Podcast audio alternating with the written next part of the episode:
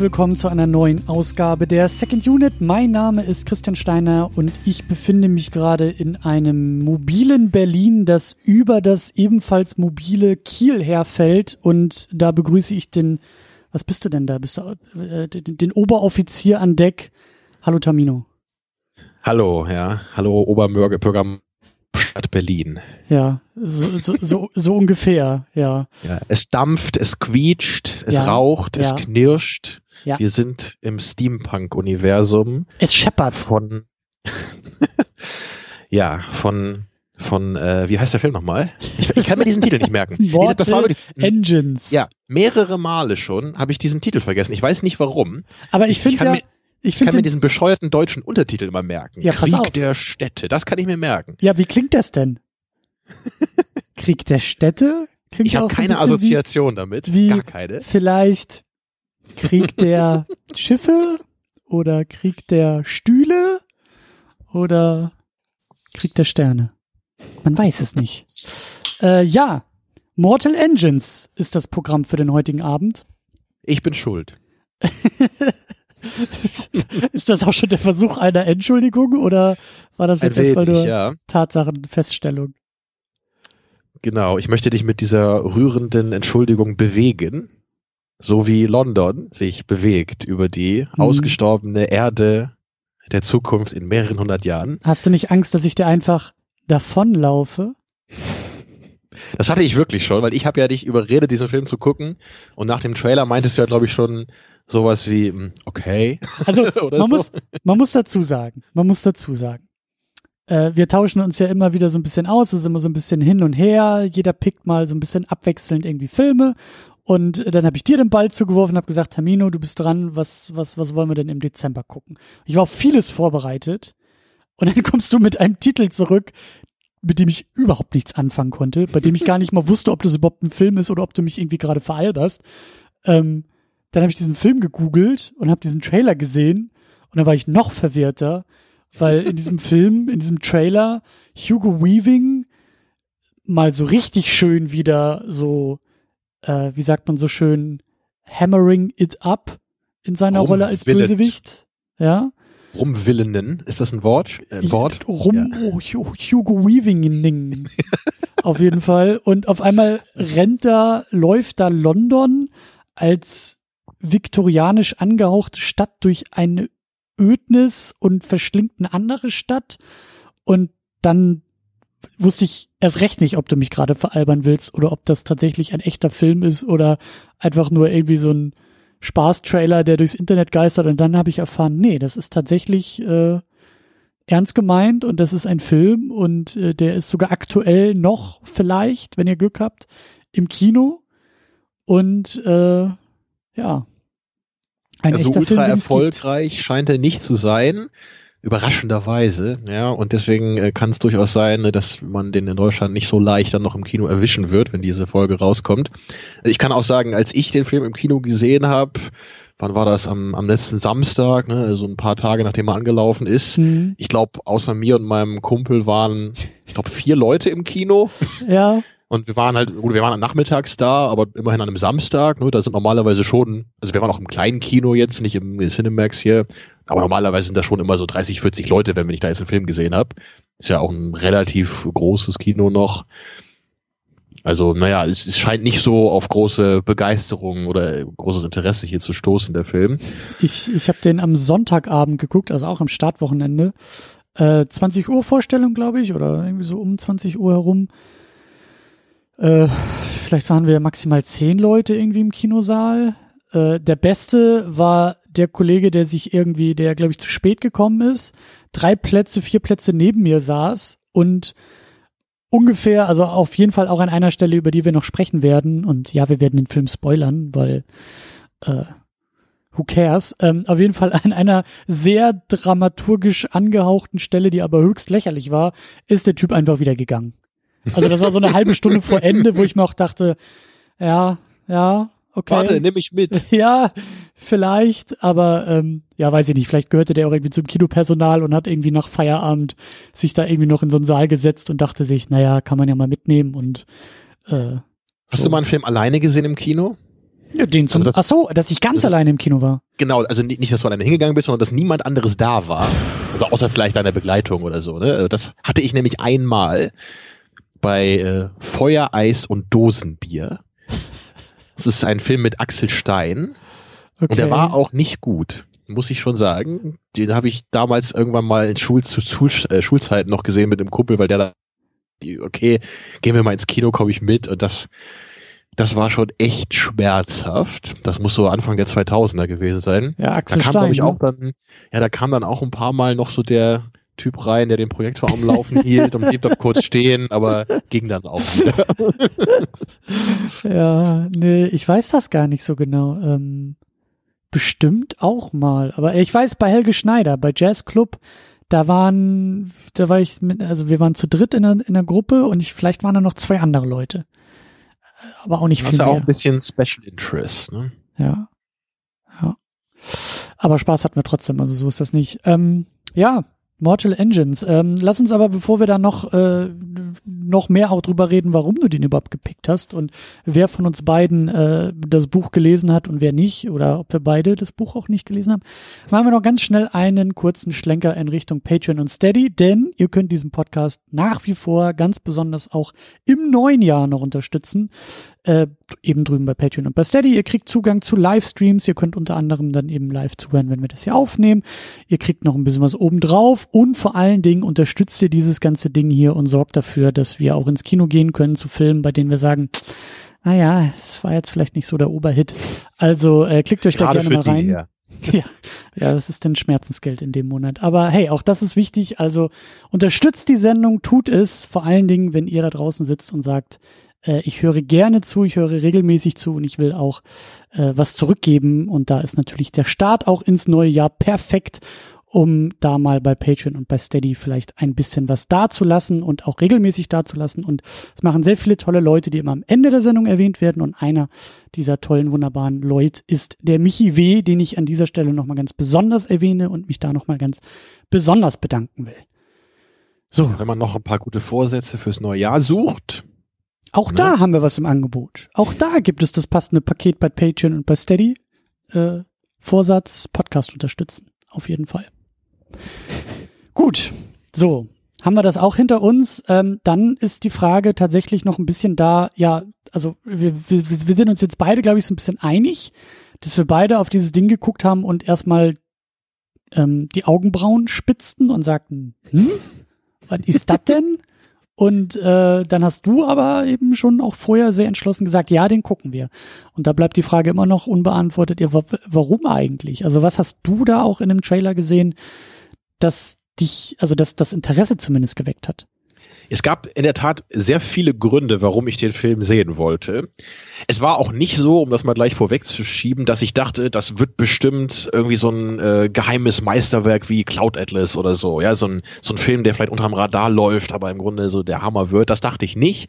Ich hatte eigentlich gehofft, dass es ein solider Entertainment-Film wird mit ein paar schönen Bildern, einer normalen, straightforward Story und ein paar netten Action-Szenen oder so, der aber vielleicht ein besonderes Worldbuilding hat, weil eben dieses mhm. Setting ne, natürlich was sehr Ungewöhnliches ist. Und diese, diese ähm, Welt, die in ich wurde, das wurde, glaube ich, mal gesagt, ne, ich glaube, so 300, 400 Jahre oder so in der Zukunft soll das sein. Sind sie sogar 1000 Jahre? Ist war das sogar, sogar noch mehr? 31. Ja, ich, Jahrhundert? Ich überlege gerade, war das das 31. oder das 23. oder irgendwie sowas, ja. Also es, es mag sogar 1000 Jahre sein, auf jeden Fall eine, eine ganze Ecke in der Zukunft und die Welt liegt brach und es laufen eben riesige Steampunk-eske, ne, bewegliche Stadtkonstruktionen über die Erde. Und da gibt's dann eben so große Städte wie London zum Beispiel, die dann ne, über, die, über die Landschaft streifen und sich kleinere, hilflose Städte einverleiben, um so ihre Macht ne, zu vergrößern und Ressourcen zu suchen. Und das ist natürlich mal eine ganz abgefahrene Prämisse. Das Ganze basiert auch auf einer Buchreihe, die ich nicht kenne, wusste ich vorher auch nicht, bin ja nur dadurch darauf gestoßen. Aber das fand ich einfach mal äh, als Idee wirklich cool. Ja. Und zwar, ähm, es gibt nämlich so ein, den habe ich glaube ich irgendwann auch schon mal erwähnt. Es gibt halt so einen Kurzfilm in einem Anime-Film. Der Anime-Film heißt Memories. Der ist irgendwann aus den 90ern. Der besteht aus drei einzelnen Kurzfilmen, die nichts miteinander zu tun haben. Und der letzte Kurzfilm davon, das ist ein unglaublich geiles Teil. Das ist auch einer meiner Lieblingsfilme, wenn man das, wenn man den als Film jetzt gelten lassen möchte. Diese eine äh, Kurzfilm-Episode, die ist, glaube ich, so 20, 25 Minuten lang. Die heißt Cannon Fodder. Kann man vielleicht sogar bei YouTube finden, bin ich mir nicht sicher. Und äh, das ist, das ist halt so ein bisschen ein ähnliches Setting, noch, noch ein bisschen grotesker und düsterer. Aber da, da geht es halt nur ganz kurz darum, dass äh, da, da, da siehst du so einen kleinen Jungen, der in so einer Welt aufwacht, die halt, also diese ganze Stadt, in der er lebt, die bewegt sich halt auch. Das sieht man aber nicht so richtig, in der Stadt spielt. Und diese gesamte Kultur in dieser Stadt dreht sich halt nur um Kanonen. Daher halt Cannon Fodder. Mhm. Also es klingt, so klingt es ein bisschen albern, wenn man das so sagt, aber es ist unglaublich geil gemacht. Also das ist halt, du siehst dann zum Beispiel, wie halt so diese riesige Kanone in der Stadt gela geladen wird. Und das ist halt so ein richtig äh, fast kultureller Prozess. Ne? Und, und der Vater von, von dem kleinen Jungen, der arbeitet da halt. Und der kleine Junge findet das halt total toll und der will halt irgendwann mal dann der, der Typ werden, der das alles koordiniert, ne? so der Aufseher für die große Kanone. Und das ist halt so total abgefahren, weil es ist auch richtig dreckig und fies gezeichnet, das Ganze. Also alle Menschen sind halt grau und eingefallen. Also es ist total faszinierend. Also das, als ich das zum ersten Mal gesehen habe, dachte ich echt nur so, wow, was ist das denn? Und, die ganze Kultur ist halt wirklich nur auf diese Kanonen ab, äh, die ausgerichtet. Ne? Also jeder hat halt irgendwie so eine kleine Kanone auf seinem Dach und so. Und dann wird dann immer, immer durchgesagt, so ja, jetzt nähern wir uns hier der und der Stadt und jetzt feuern wir so und so viele Salven ab und haben die und die verletzt, aber keiner sieht da irgendwie was von. Ne? Also ist was ganz Besonderes. So. Und das geht halt natürlich in die Richtung. Ja, und, und das erste, was ich übrigens dachte, als ich den Trailer gesehen habe, und da äh, kann man schon ein bisschen Foreshadowing betreiben auf den Film, den wir im Januar hier besprechen. Ich habe nämlich zuerst ganz kurz gedacht, dass es eine eine äh, Realverfilmung von einem Miyazaki-Film sein könnte. Und zwar von Howl's Moving Castle, beziehungsweise ähm, das ah, wandelnde Schloss auf das, Deutsch. Ja, den kenne ich sogar. Stimmt, den habe ich damals das auch hatte ich halt, gesehen. Das habe ich nämlich ganz kurz gedacht, ne, weil der hat ja auch so eine, es ist halt keine Stadt, aber es ist halt auch so ein, so ein Schloss, was, was ja auch in so einer Steampunk-Welt sich über die Erde bewegt. Und der Film ist nicht unbedingt einer meiner Favoriten von Miyazaki, aber durchaus ein solider Film mit ein paar sehr schönen Elementen. Und das also irgendwie Stimmt, hat, hat mit, also dieses, diese Idee von so einer Stadt, die sich bewegt oder von einem Gebäude, das sich bewegt da, das irgendwie äh, spricht mich das an. Ich weiß auch nicht warum. Ich finde, das ist eine total geile Idee. Gerade so verbunden mit dieser Steampunk-Welt, was ich eigentlich auch immer generell toll finde in so Fantasy-Science-Fiction-Filmen. Also Steampunk ist was, was ich eigentlich immer mag. Ja, und hier ging das Ganze natürlich auch so vom Look dann eher ein bisschen so in die Mad Max-Richtung, also auch vielleicht ja. von den älteren Mad Max-Filmen die ich ja auch alle durchaus äh, zu schätzen weiß. Also gut, den dritten jetzt nicht unbedingt von den alten Mad Max-Filmen, aber mit den anderen kann ich alle äh, eigentlich sogar sehr viel anfangen, kann man sagen. Ja, deswegen dachte ich so, hm, vielleicht wird das ja was. Ne? Vielleicht hat das ein tolles Worldbuilding. Natürlich hat man gleich gesehen, es, ist ein bisschen, es ist wahrscheinlich ein bisschen gelackter alles und nicht so, nicht so dreckig oder besonders. Ne? Auch mit eher unbekannteren Schauspielern, was ja auch nicht unbedingt schlecht sein muss, aber oft ja so ein bisschen so, also bei mir gehen manchmal so ein bisschen die Alarmglocken da an, weil man dann immer denkt, okay, hat man da irgendwie keinen guten Darsteller für bekommen oder so? Also weiß man halt nicht, woran das hier liegen kann. Ich, ich verstehe es auch nicht, auch hier nicht so ganz, weil das hat ja, das Ding hat glaube ich 100 Millionen Dollar gekostet oder so, ne? Also es war ja kein billiger Film. Und Hugo Weaving ist natürlich ein namhafter da. Ansonsten haben wir glaube ich niemanden, der jetzt äh, ansatzweise so ein A- oder B-List-Actor ist. Ja, ja. Naja, und sonst hat man ja zumindest immer so drei, vier Leute, die man zumindest aus Nebenrollen kennt und, ne, oder so. Und wenn sowas halt gar nicht ist, da habe ich selten Erfahrungen gemacht bei Blockbustern, dass das dann gute sind. Ja. Naja, jedenfalls war das so im Großen und Ganzen der Grund, warum ich einfach Interesse hatte, den Film zu sehen. Und ich dachte, das könnte vielleicht einfach netter, ungewöhnlicherer Blockbuster werden. Ja, war leider nicht der Fall. Also ungewöhnlich naja, inhaltlich irgendwie eher. nicht. Also vom ja. Setting, aber also ja. der ganze Plot, da kommen wir ja gleich auch noch zu, das war halt so Klischee by the numbers. Das habe ich halt alles schon tausendmal gesehen in so vielen Filmen. Ja. Also, und das hat mich echt total enttäuscht. Deshalb hatte ich nämlich da auch noch ein bisschen nachgebohrt, als du den vorgeschlagen hast, weil ich ein bisschen Angst hatte, dass ich diesen Trailer mit komplett anderen Augen sehe als du, weil ich habe den Trailer schon gesehen, dachte, oh Gott, das, das, das kann ja alles irgendwie sein. Das kann, sich viel zu ernst nehmen. Das kann viel zu ernst gemeint sein. Das ist total absurd von der Prämisse eigentlich her. Ähm, das sieht nach, nach sehr fetter Materialschlacht aus. Also ich war ein bisschen verwirrt. Aber als du dann auch so meintest, so ja, ich erwarte da jetzt nicht das große Meisterwerk, war ich schon ein bisschen beruhigt, weil ich echt dachte so, okay, hätte ja auch sein können, dass es, also muss man ja auch dazu sagen, ist ja auch, ähm, ich weiß gar nicht, wie sie es im Trailer formuliert haben, aber die Crew rund um Peter Jackson steckt ja auch dahinter. Also Peter Jackson hat irgendwie diese Bücher, die Buchrechte wohl, glaube ich, 2009 sogar schon aufgekauft und äh, wollte da, glaube ich, ursprünglich selber irgendwie die Filme dann auch machen, äh, hat aber jetzt am Drehbuch nur mitgeschrieben und produziert und sein Storyboard-Artist ist der offizielle Regisseur des Filmes und und seine seine ähm, kommen wir ja auch gleich noch ein bisschen drauf zu sprechen, seine, seine Leute, die auch die Drehbücher irgendwie mitgeschrieben haben für, glaube ich, Herr der Ringe und Hobbit und so und King Kong. Also das ist alles so ein bisschen so sein, sein Dunstkreis und sein, sein, äh, ja, seine Crew, die da irgendwie involviert ist. Und das vermarktet der Trailer halt auch wieder mit diesem klassischen von den Machern von der Hobbit und Herr der Ringe. Also da gibt's ja immer dann diese Floskeln, die im Trailer dann kommen.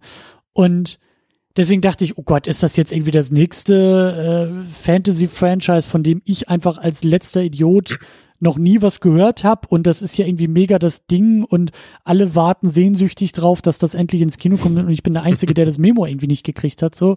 Aber als du dann eben auch meintest, so, ja, es, es, ist, also mit dieser, also hast du glaube ich auch so geschrieben, so es könnte was werden. So dieses, du hast ja glaube ich auch sehr wohlwollend auf das Potenzial der ganzen Sache geguckt und da war mir dann auch klar, okay, mit der Prämisse, mit der, mit dem Blick äh, gehen wir dann eben auch da rein und äh, besprechen den Film. Und ja. äh, das ist ja schon mal okay. Und ich meine, ich habe mich auch ein bisschen äh, auf Twitter etwas amüsiert äh, über diesen Film. Ich glaube, das ähm, sei mir auch verziehen, weil das, äh, wie sagt man so schön, das sind low-hanging fruit. Äh, wie sagt man auch noch so schön, ähm, Beating on the Dead Horse, weil dieser Film halt wirklich äh, komplett unterm Radar läuft und äh, also in den USA hart floppt gerade.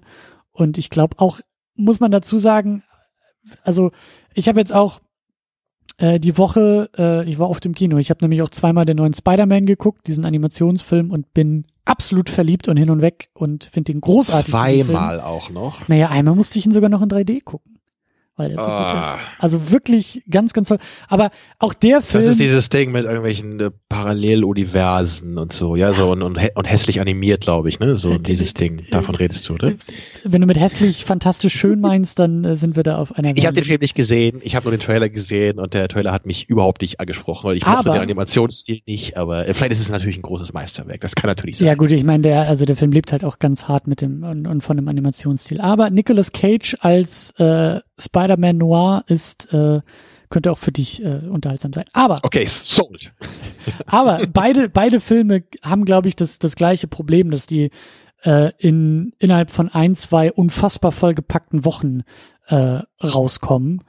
Ähm, weil nächste Woche auch noch irgendwie Bumblebee läuft und Aquaman läuft und Mary Poppins läuft. Ich habe das Gefühl, dieses Loch. Aquaman will ich übrigens auch gucken. Ich weiß nicht, ob dich das freut, dass du das hörst, aber irgendwie, ich, ich will einen trommelnden Oktopus sehen und wie Aquaman irgendwie mit Meerjungfrauen flirtet.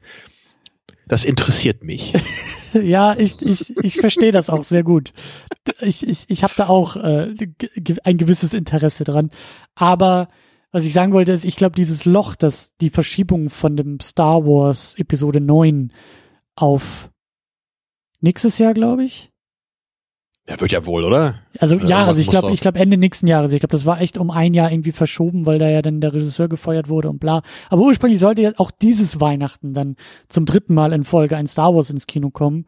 Und das wurde verschoben und ich glaube, dass die, dass gleichzeitig irgendwie alle Filme in diese Lücke gestopft wurden und man sich dann wundern musste, oh, um Weihnachten herum laufen irgendwie fünf Blockbuster, Schrägstrich, Großprojekte gleichzeitig. Hm, komisch, dass äh, vielleicht nicht alle äh, den, wie sagt man, äh, den, den Spotlight für sich irgendwie pachten können. Und ich glaube, dass Mortal Engines da auch, also unter anderem, der Film hat noch ganz andere Schwierigkeiten und Probleme, über die wir auch sprechen werden, aber er kommt auch zu einem denkbar schlechten Zeitpunkt einfach raus.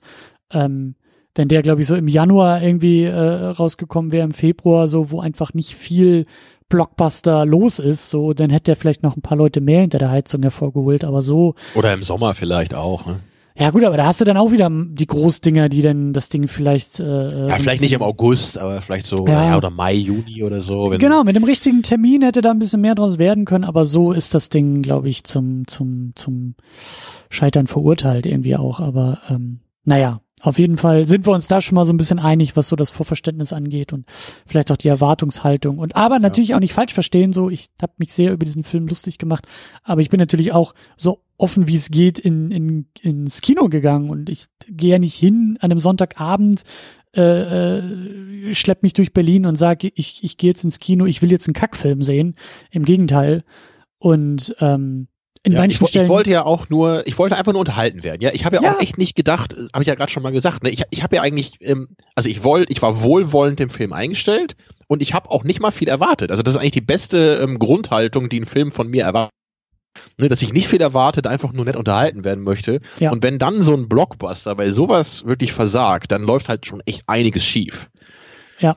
Ne, und das, ähm, ja, noch, noch ein Wort zum Marketing vielleicht, bevor wir dann äh, mal ins Detail gehen hier also ich finde das Ganze auch echt, also ziemlich schon fast unverschämt, wie der Film halt so äh, vermarktet wird. Und das, also es wird ja echt so getan, als wäre das der neue Film von Peter Jackson. Ne? und äh, also ich habe ich hab auch dieses Chris Duckman äh, Kurzreview äh, zu dem Film gesehen und daran kann man auch sehen, wenn selbst Chris Duckman den Film scheiße findet, dann äh, ist wirklich was im Argen. Ja, weil Chris Duckman findet halt jeden Film toll, wirklich jeden Film, egal was es ist. Aber wenn er dem Film hier auch sagt, also der war irgendwie echt super belanglos und äh, fast schon scheiße, dann weißt du, oh wow, Leute, ihr habt echt verschissen. Ja. Naja, und, und er, er hat ja eben nur gesagt, dass halt auch so ein paar Leute, paar Kumpel von ihm, die auch so Filmreviews machen oder so, die dachten halt echt alle erst, ähm, dass der Film halt von Peter Jackson sei. Ja. Ne, weil das einfach so rüberkommt in dem Marketing, ne, das neue, der neue Film von Peter Jackson. Ich weiß halt nicht, ob sie es explizit genau so sagen, aber es ist halt nie so, dass der Director zuerst genannt wird und dann irgendwie nur, nur sagt, so ja, auch irgendwie mit Peter Jackson, von Peter Jackson produziert oder so es, es wird schon so ein bisschen verzweifelt versucht, ne, das Ding relevanter zu machen. Ja. Und sowas ist schon einfach kein gutes Zeichen. Ne? Einfach ein bisschen, man fühlt sich schon so halb verarscht dabei dann. Ja, ja. Und das finde ich nicht gut, aber wollte ich das nur nochmal sagen. Ja. Aber, Tamino, für, äh, ich glaube, 99,99999 Prozent des Publikums, die uns zuhören äh, die den Film sehr wahrscheinlich gar nicht kennen, worum geht's denn da eigentlich bei Mortal Engines? Was ist denn da, was ist denn der Krieg der Städte? Genau, ähm, wir gehen im Detail noch ein bisschen mehr auf den Plot am Ende ein, würde ich sagen. Ich versuche jetzt einmal nur ganz grob zu sagen, worum es geht. Und das Setting habe ich ja eben auch schon ein bisschen beschrieben. Ähm, es geht eben los, dass wir sehen, wie London, ja, also die Raubstadt London, so wie das genannt wird im Film, eine kleine Stadt verschlingt ja, das ist, auch, das ist auch eine ganz nette Sequenz, fand ich am Anfang des Films so. Die haben sie auch im Trailer ein bisschen gezeigt. Ähm, und in dieser kleinen, verschlungenen Stadt, da befindet sich dann ein Mädel mit einem schicken roten Schal, den sie benutzt, um ihr Gesicht äh, zu verstecken. Ne? Hester Shaw heißt sie, äh, gespielt von äh, Hera Hilmer oder so. Habe ich noch nie gehört vorher. Isländerin ist sie. Ist, glaube ich, auch nicht bekannt, ne? Nee, aber ist isländische Schauspielerin und hat, also ist, mhm. glaube ich, das größte Ding, was sie jetzt so äh, hier macht. Genau, sie ist eine unserer beiden Hauptfiguren und wir wissen am Anfang nicht, äh, was ihr Problem ist, aber dann äh, versucht sie ein Attentat zu begehen auf einer der, der Unterbosse von London, kann man sagen, äh, gespielt von Hugo Weaving als äh, Thaddeus Valentine. Und den versucht sie dann mit einem Messer umzubringen, weil sie behauptet, äh, er habe ihre Eltern umgebracht, aber das Attentat scheitert dann. Und ähm, ja, dann werden wir introduced noch zu äh, unserem zweiten Hauptcharakter, Tom Netzworthy von Robert Sheehan gespielt, den ich ebenfalls nicht kenne. Ich glaube, ich habe nochmal nachgeguckt, ob man ihn irgendwoher kannte. Ich weiß gar nicht mehr, was da rauskam. Ich, ich fand ihn so fürchterlich einfach. Also ich weiß nicht, ob es eher der Rolle lag oder am Spiel. Aber ich glaube, die Rolle war es einfach so, weil er, er wird halt so, so als der, der, der plappernde, ähm, ja, so der platternde äh, Trottel mit dem Herz aus Gold am Anfang so dargestellt, der natürlich dann im Laufe des Films über sich hinaus wächst und am Ende lieben die sich dann auch. Und das fand ich halt auch total unglaubwürdig, weil eigentlich sie ähm, ein völlig anderer Mensch ist als er und einfach auch viel äh, sympathischer und irgendwie äh, realistischer wirkt. Und er war halt immer nur dieser alberne, nervige Typ. Und naja, er ist jedenfalls äh, in der Stadt für so Archäologie zuständig, ne, um da alte Sachen auszugraben vor der Apokalypse, die die Welt vernichtet hat. Ich glaube sogar irgendwie im, ist es Technikmuseum oder, oder auf jeden genau. Fall Museum irgendwie, in dem er arbeitet und dafür sorgt, dass halt so die alten äh, Gegenstände und Gadgets irgendwie noch so ein bisschen zumindest im Museum ausgestellt werden, was der Film auch so ein bisschen sehr platt am Anfang macht, so Close-up auf so drei zerdrückte iPhones hinter einer Vitrine, so, mh, hm, ja, das ist irgendwie, haben sie glaube ich auch genannt, das Screen Age oder so, also das Zeitalter der Bildschirme und äh, die Minions, die da ausgegraben wurden und denen gehuldigt wurde. Das fand das, ich auch bescheuert, ey. Ja, also, ja, ja. Äh, naja, äh, das, wir wollen uns nicht in Details verlieren. Jedenfalls, äh, nach diesem gescheiterten Attentat, da flüchtet sie dann, äh, der Tom verfolgt sie und ähm, dann, dann, dann äh, naja, stürzt sie da irgendwie aus der Stadt raus durch so einen Abfallschacht oder was und dann Stimmt, äh, ja, taucht, äh, taucht der Thaddeus Valentine, Hugo Weaving taucht dann auf, äh, auch auf und schmeißt dann den Tom aber auch raus, weil er halt Angst hat, dass er irgendwie was mitbekommen hat von, ne, warum die Lady ihn umbringen wollte. So, und dann sind die beiden eben irgendwie aus der Stadt. Das fand ich auch sehr schön geschnitten. Abfallschach, so 100 Meter in die Tiefe, so wie bei Episode 5 so ungefähr. Und dann ist halt so Cut und sie liegen halt draußen so okay, ist wohl nichts passiert, keine Ahnung, ist wohl einfach so ein Müllschacht. Und dann liegen sie da eben im Niemandsland rum und müssen natürlich jetzt versuchen, irgendwie dann da erstmal zu überleben. Und dann beginnt so ein bisschen eine Odyssee durch die Welt. Da tauchen, äh, da begegnen sie dann so mehreren verschiedenen Figuren, stoßen auf einige Stationen, kleinere Abenteuer, wo sie dann wieder raus müssen. So relativ Standardkram. Das Ganze mündet dann jedenfalls am Ende dahin, dass sie dann so eine, äh, das fand ich eigentlich ganz cool als Idee, so die, es gibt ja so eine Art äh, Rebellenbewegung in dieser Welt, die sich die Antitraktionisten nennt, die also diese völlig obskure Vorstellung haben, dass man auch in Städten leben kann, die sich nicht bewegen. das fand ich irgendwie, irgendwie ganz knuffig so in dieser Welt. Und die haben da irgendwie so einen äh, Schildwall errichtet, der sie eben schützt vor den feindlichen Raubstätten und haben sich da so ihr kleines Paradies gebaut und mit diesen Rebellen äh, kommen sie dann irgendwie in Kontakt äh, und ja, wie es so kommen muss, äh, der Thaddeus Valentine ist halt auf einer Suche nach irgendeiner so Quantenwaffe, ne, wie das halt immer so ist in so einem äh, belanglosen Plot.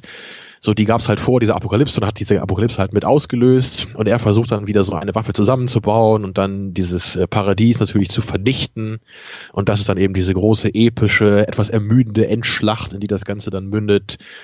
Und natürlich, wie kann es anders sein? Am Ende kriegen sich unsere beiden Hauptfiguren, lieben sich, äh, der Tag ist gerettet, London wird größtenteils unschädlich gemacht, aber die ganzen Bürger aus London äh, sind dann natürlich, obwohl die halt am Anfang immer so dargestellt werden, dass sie halt, also die stehen immer so draußen auf dem Balkon ne, und feuern das immer, äh, feuern immer ja. in London an, wenn irgendeine ja. Stadt äh, aufgefressen wird und am Ende kommen sie dann halt so mit gesenktem Kopf raus, aber werden dann einfach von den anderen Leuten halt äh, sofort ohne, ohne zu fragen halt aufgenommen in ihr Paradies. Und das ist so, okay, äh, sehr, sehr äh, nett auf jeden Fall von den Leuten, die einfach so aufzunehmen, aber naja, gut. Ja. Naja, am Ende ist halt irgendwie ein Friede, Freude, Eierkuchen. Unsere beiden Helden haben gerade so den Tag gerettet und das war's dann. Ja, und dabei gibt's halt noch so ein paar Reveals und so und äh, mehrere äh, Vater-Reveals von ihr. Da kommen wir dann später nochmal im Detail zu. Ja. Ja. Naja, im Großen und Ganzen hat man schon gemerkt, das Ganze ist halt sehr viel by the numbers. So, das Setting ist vielleicht ganz nett und die erste Szene fand ich halt auch ganz schön gemacht, wo man halt so sieht, wie diese beiden Städte da sich bewegen und sich ja. jagen. Ja, die Eröffnung ist, ist wirklich, ist wirklich gut. Also die Nummer da mit, der, mit dem, äh, mit, mit diesen Städten, die sich halt äh, gegenseitig oder die eine jagt die andere und überhaupt. Also das wollte ich auch nochmal klären, bevor wir äh, ähm, ans Eingemachte auch gehen und auch viel mehr auf die Probleme gucken. Ich finde dieses, diese, diese Grundidee, was ja auch schon im Trailer durchkam, die ist halt herrlich schräg und herrlich absurd. Und da muss man sich auch ein bisschen drauf einlassen, dass halt eben da so Städte auf, auf ja, so, so unterwegs sind, durch die Gegend rollen in diesem Steampunk-Prinzip, dass auf einmal, was da auch irgendwie passiert ist, aber es gab halt diesen Turning Point und auf einmal wirft sich das auch alles historisch optisch, historisch, architektonisch, historisch irgendwie wieder zurück, obwohl es irgendwie in der Zukunft spielt und Science Fiction ist, aber es sieht halt alles so ein bisschen nach viktorianischem London aus und äh, und äh, das das fand ich erstmal schon, das fand ich erstmal ziemlich cool. Auf also jeden ich Fall, musste ne? mich da auch drauf einlassen. Ich musste da auch so ein bisschen so den, den Kopf um so ein paar, weiß ich nicht, um 30 Grad drehen, so anders auf die Welt gucken und sagen, okay, ich nehme das jetzt hin. Und ich denke jetzt auch nicht viel zu viel darüber nach, wie genau diese Mechanismen da eigentlich funktionieren, weil dann funktioniert es auch schon wieder nicht. Ähm, Richtig. also das ist aber ein Schlüssel für viele Steampunk-Szenarien man muss da ein bisschen mehr Suspension of Disbelief haben, weil es nicht so richtig Science Fiction ist eigentlich. Es ist eher Fantasy, würde ich sagen. Mhm. So, natürlich kannst du dich fragen, so, es macht halt überhaupt keinen Sinn im Grunde, dass du diese riesige Stadt hast, die ja, sich äh, ja. über, über diese Ebene bewegt, das, was halt unendlich viel Energie verbraucht. ja, das dachte ich nämlich auch. Genau, und, und die kann dann, äh, irgendwie alle paar Wochen findest du vielleicht mal so eine kleine Stadt, wo dann so ein paar Ressourcen drin sind. Und das ist natürlich absolut absurd, dass das ausreichen würde, diese, ne, diese Energiebedarf zu decken. Für fünf Liter Aber, Öl und drei Kilo Salz oder so. So ungefähr, ja. Aber ich finde, da, da kann ich mich halt drauf einlassen, weil es sonst eben dazu führt, dass du niemals so ein Setting haben kannst. Genau. Das ist ein bisschen wie dieses Ding immer in den Mad Max-Filmen. So, warum solltest du in einer, in einer Welt, wo es kaum noch Benzin gibt, halt alles irgendwie mit Autos machen. Die sollten, Leute sollten eigentlich Fahrrad fahren. ja. Ne, das, aber so, das ist halt okay. So, ne? Für das Grundsetting sich darauf einzulassen, den, den Schritt kann ich noch machen.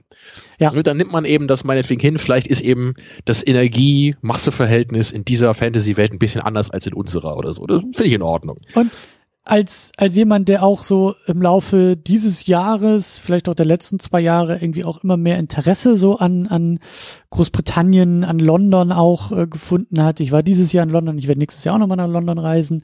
Warte äh, doch einfach, bis London zu dir kommt.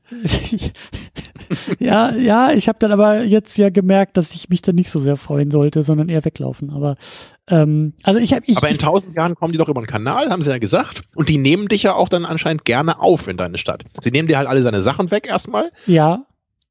Aber dann darfst du da leben. Ist ja okay. Das Problem ist, ich habe ja auch keinen Strom mehr für meine Bildschirme. Ich will ja meine Bildschirme anmachen. Weil du ja immer noch in unserer, äh, wie, wie war das nochmal, in unserer Bildschirmära, Screen genau. Age, genau, darin, das ist natürlich dein Zeitalter, absolut. Ja, absolut, ja.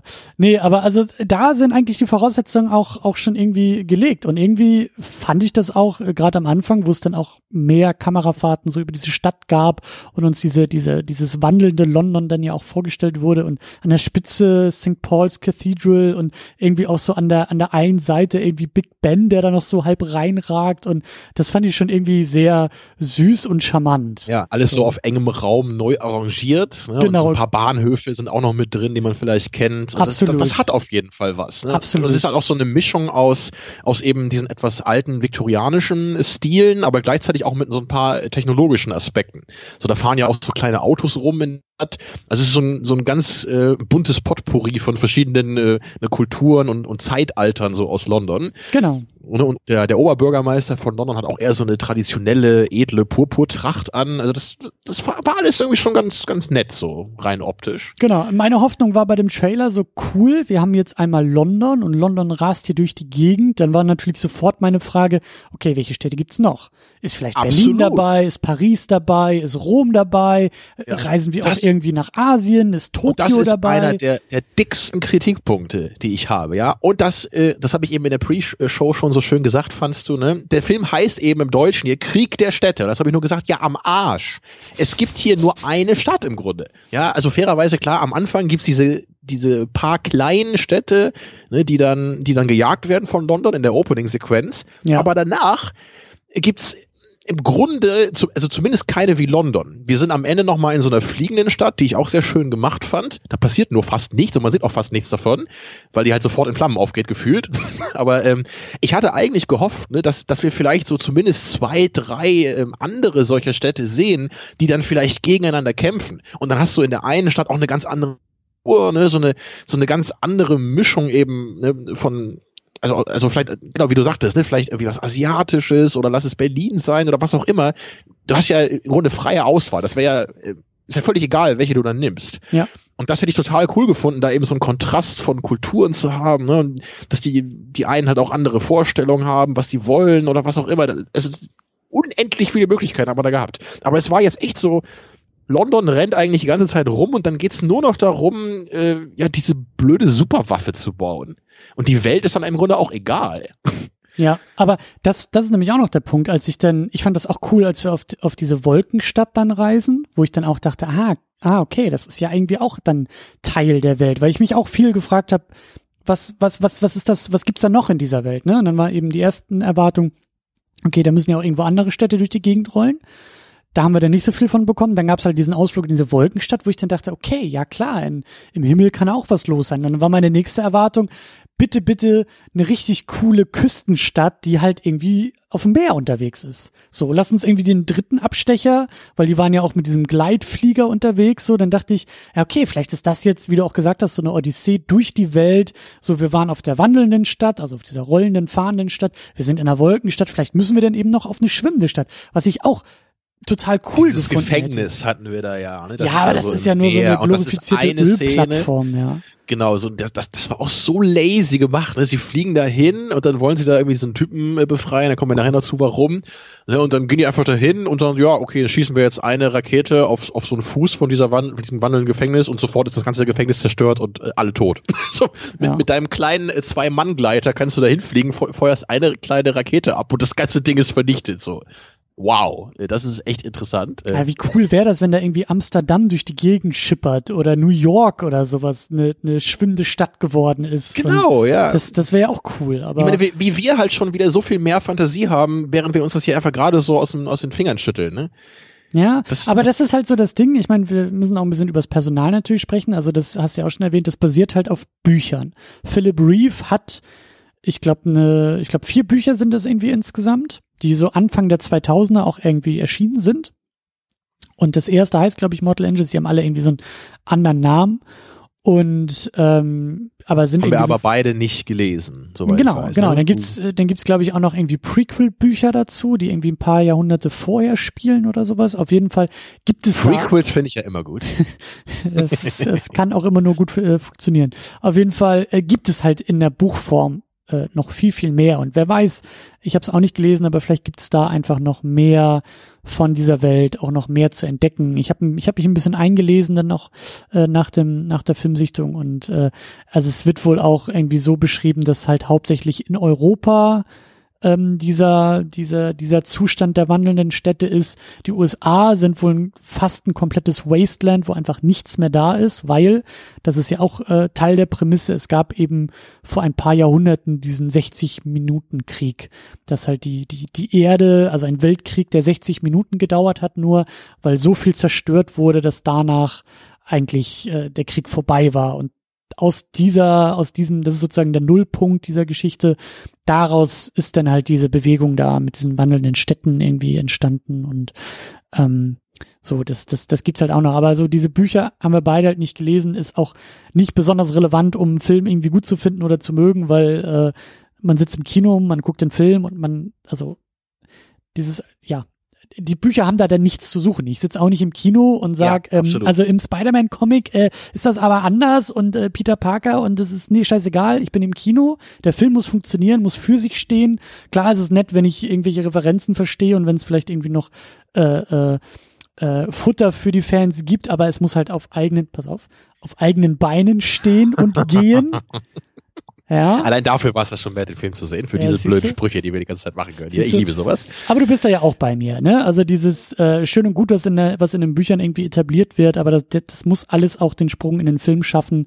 Und da sind wir beide eher so ein bisschen, äh, da kratzen wir uns eher am Kopf und sagen, also irgendwie wäre da viel, viel mehr möglich gewesen.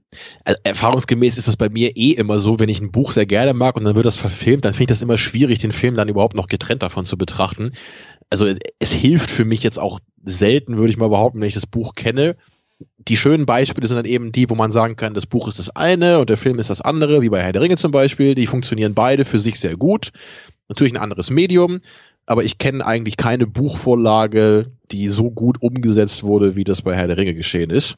Oder, ja. was wir ja auch so ein bisschen hatten, ich habe es damals ja nur zur Hälfte gelesen, aber Cloud Atlas, hattest du auch schon erwähnt, äh, hat auch äh, beides halt sehr, sehr, also das Buch ist ganz anders als der Film, weil es das komplett andere sagen, ne? Medien ne? sind. Da, da stehen, glaube ich, beide Sachen sehr gut nebeneinander. Ganz genau. Und, es geht darum, dass beides halt äh, die Stärken für sich aus dem Medium auch zieht. Und äh, darum geht's ja auch. Aber ja. ja. Aber bei sowas wie der unendlichen Geschichte, was ja nicht mein Lieblingsbuch ist, das, ähm, das geht für mich einfach nicht, wenn ich halt weiß, wie viel bedeutsamer und wie viel mehr Inhalt in dem Buch stecken, dann hat man eben diesen Film, den viele halt gerne mögen, weil sie den als Kind gesehen haben, ich auch. So ein bisschen Nostalgie habe ich da vielleicht, aber wenn man dann eben das Buch kennt ne, und dann eben weiß auch, was Michael Ende zu dem Film gesagt hat, so dann, dann kann ich den einfach nicht mehr genießen. So, das geht einfach nicht mehr. So Nostalgie hin und her. Mhm. Naja, also ich, ich habe auf jeden Fall Interesse, mich hier auch mal irgendwie mit den Büchern mal zu beschäftigen. Ich bin ja eher so der Hörbuchtyp, aber wenn ich da mal an eins rankomme, werde ich es mir auf jeden Fall mal anhören, mhm. weil die Welt finde ich nach wie vor interessant und ich kann mir auch durchaus vorstellen, dass die mehr hergeben. Es ist ja, glaube ich, aber auch eher so eine Young Adult Schiene, habe ich gehört.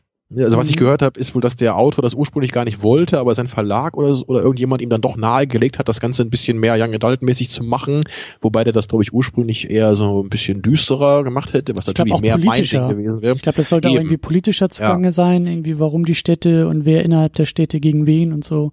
Ja, und jetzt ist es dann vielleicht eher sowas wie Hunger Games, was ich, da kenne ich jetzt weder die Filme noch äh, die Bücher, aber das ist ja auch so. Hat mich, hat mich mein, dran erinnert, ja, ja. Könnte man vielleicht denken, ne, weil das ja auch so eine dystopieartiges Setting ist, gleichzeitig aber mit äh, Young Adult Themen und jungen Hauptfiguren wo es dann auch um Liebe geht und so weiter. Ja, ja. Hunger Games ist auch gar nicht nur um Liebe, aber da geht's halt, also ich habe ja auch gesagt, ja. Ja, aber ich meine, ich habe mich halt äh, mehr mit den mit den Filmen beschäftigt, so das hatten wir auch mal hier im Podcast und da habe ich ja dann ja auch dazu gelernt, dass äh, was mir auch gefallen hat, dass halt Katniss, also die Protagonistin, die Heldin in diesen Hunger Games äh, Büchern und Filmen, dass äh, die auch als Heldenfigur einfach ähm, sehr, sehr spannende Wandlungen durchläuft und das eben auf den ersten Blick alles sehr einfach aussieht, aber wenn man dann mal genauer drauf guckt und auch durch die Filme geht, dann ist das alles nicht ganz so äh, einfach, sondern auch ein bisschen komplexer. So ihre Rolle auch innerhalb dieser ganzen Rebellion und so. Und da muss ich da auch dazu sagen, da war ja auch meine Hoffnung, du hast es schon erwähnt, die, die Hester Shaw, die, die äh, Heldin hier in diesem Film, die auch im Trailer schon ziemlich cool eingeführt wird und auch hier im Film mit diesem roten Schal und diesen Narben im, im Gesicht und äh, sie hat halt so, so ihre, ihre, äh, also sie hat irgendwie ein visuelles Statement, was sie macht und ähm, sie ist auch so die treibende Kraft einer ganzen Sache, die dann eben auch ähm, dafür sorgt, dass dieser Tom auch so sein, seine naive Sichtweise auf die Stadt London ändert. Und da ist eigentlich eine ganze Menge Potenzial vorhanden, aber fand ich im Laufe des Filmes dann auch ein bisschen verschenkt, weil eigentlich tut sie nicht viel, außer grimmig zu sein, zu Recht pissig zu sein auf Hugo Weaving ähm, dann lernt sie irgendwann dazu, dass man ja auch irgendwie ein, ein gutes Herz haben kann, weil sie den Tom kennenlernt. Die gucken das hat sich, so überhaupt nicht funktioniert. Die gucken sich ab und an mal tief in die ja. Augen oh. und äh, am Ende sind sie zumindest Freunde und wer weiß, vielleicht sind sie sogar mehr. Und das ist mir alles zu wenig. Ich, ich fand das so merkwürdig bei dem Film, dass es, es, es gab so ein paar Sachen, die doppelt gemacht wurden, so vom Gefühl.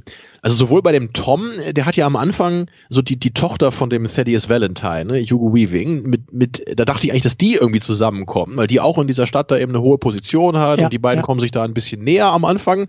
So, okay, aber dann fällt er einfach aus der Stadt raus, ja, weil er rausgeschmissen wird da durch den Bildschacht. Und dann ist diese andere Lady, die taucht dann noch ein paar Mal auf am Ende, aber die haben halt nichts mehr miteinander zu tun ab dem Punkt.